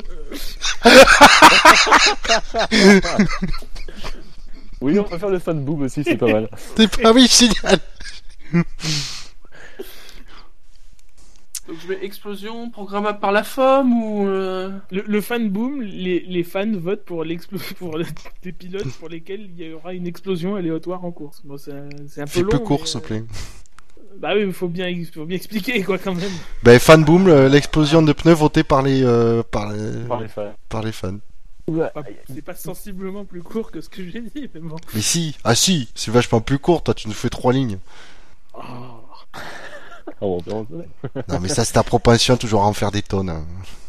Ah ouais, je on pourrait faire un hein, truc, euh, je sais pas trop comment le formuler, mais dans GTA, on, on peut customiser sa voiture pour que t'aies les pneus qui dérapent d'une certaine manière, avec, des- avec de la couleur. Euh, pas des pneus à fumer, euh, des fum- à fumer coloré, non Ou... Multicouche, Non. une couche de- Des traces de pneus arc-en-ciel. Pisse. Ouais, Gay friendly. ouais. Comme le Nyan 4. Ah oui, oui, oui, oui. Des pneus Nyan 4 Vous utilisez des mots d'un vocabulaire. pour colorer ce, ce monde. Sinon ouais, t'as les, les Voilà. pneus multicouches. Une couche qui adhère, une couche qui adhère pas, une couche qui adhère, une couche qui adhère pas. Euh, Oula. Rejeté Buchor, hein, visiblement. des pneumonies, non pas... Oh là là là. Oh non, non, pas dans le jeu de mots, des vraies propositions. Restons sérieux. de mots Des cette pneus émission, momies, euh, des pneus à bandelettes. Ou des pneus. Ouais, avec la, faible, la plus faible bande de roulement. euh. Ah tiens, et on a le, le pneu à clous, on avait parlé des pneus type bénure, faut quand même mettre des trucs comme ça. Ouais, la clou. Des Ah, on à avait dit clous. les chenilles tout à l'heure. Oui, c'est vrai, des chenilles. Pour pouvoir tourner à Sochi euh, fin novembre. Des chenilles pour faire des courses au mois de décembre. Les pneus cyclistes, ça aurait de la gueule. Des pneus de vélo. Pour l'aérodynamique. Alors, pour l'instant, j'ai des pneus phosphorescents, des roulettes euh, que- de stabilisation, pas de pneus, le fan boom, l'explosion de pneus euh, votée par les fans, des traces de pneus arc-en-ciel comme le Nyan 4, des pneus à clous, des chenilles pour faire des courses en décembre ou des pneus de vélo. Ça fait 1, 3, 4, 5, 8. Un Fab sur le chat, c'est pas mal. Des pneus de qualification, mais pour la course. C'est trop simple ça. Ouais, c'est. Il y, a- il y a une logique là-dedans.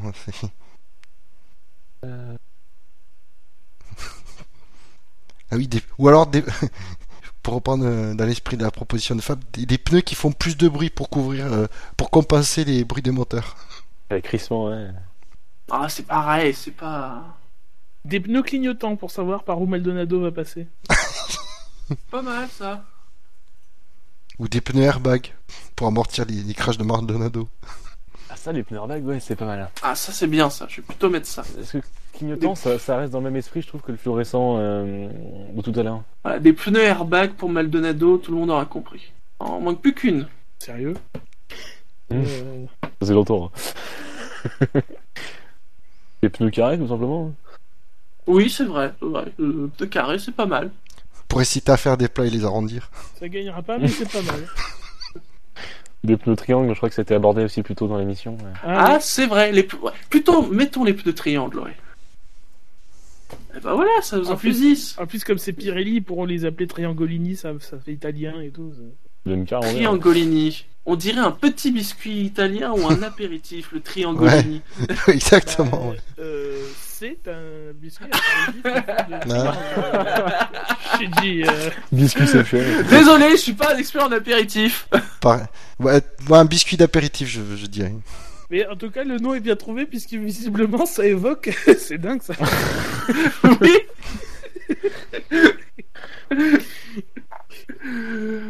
On arrive à, à la fin de l'émission, les rappels habituels. Le SAV de la F1, c'est sur iTunes, c'est sur la chaîne Alpha de Pod Radio, c'est sur PodCloud, c'est sur Facebook, c'est sur le compte Twitter, arrobase le SAV1, c'est sur YouTube, et c'est sur Stand F1, parce que la F1 sur Internet, c'est sur... SAF.fr. Parce que le SAV de la F1, c'est... Le Podcast. C'est gratuit. Oui, et gratuit, oui. Et, et- et j'ai envie de dire, c'est à ne pas manquer lundi prochain. Oui. Oh, Eh oui. Oh non, Oh, ne disons rien Ne disons rien Mais Mais disons que c'est une émission à ne pas rater. Soyez là, soyez là. soyez là, ou écoutez-la en différé, mais La ratez pas. Écoutez. la ratez pas J'espère que vous aimez le sport auto. Bah, s'ils Arrête. nous subissent, Arrête. s'ils nous subissent à cause de deux heures, oui, ils intéressent 1000 sportos. Comme d'habitude, n'oubliez pas, hein, le- on recrute toujours. hein, euh, c'est sur, euh, il y a un article dédié à ça euh, sur la sur la page savf1.fr. On se retrouve le week-end prochain. Ça sera l'Autriche chez Red Bull. Bon, encore une fois, euh, ça risque Pas d'être pas la joie pour Red Bull, mais bon. Surtout qu'ils se sont pleins des ventes, hein, bien sûr. La F1 c'est pourri et c'est Oui. c'est pour ça. Allez, on se retrouve probablement euh, samedi pour euh, l'émission d'avant-course et lundi. Hein. D'ici là, on vous souhaite une bonne semaine et puis euh, bah, une bonne course d'Autriche, un bon week-end autrichien. Euh, ça serait bien, ça serait la continuité du bon week-end de course qu'on a eu euh, cette semaine. Ouais. Allez, ciao à tous Salut. Ciao, ciao. Salut.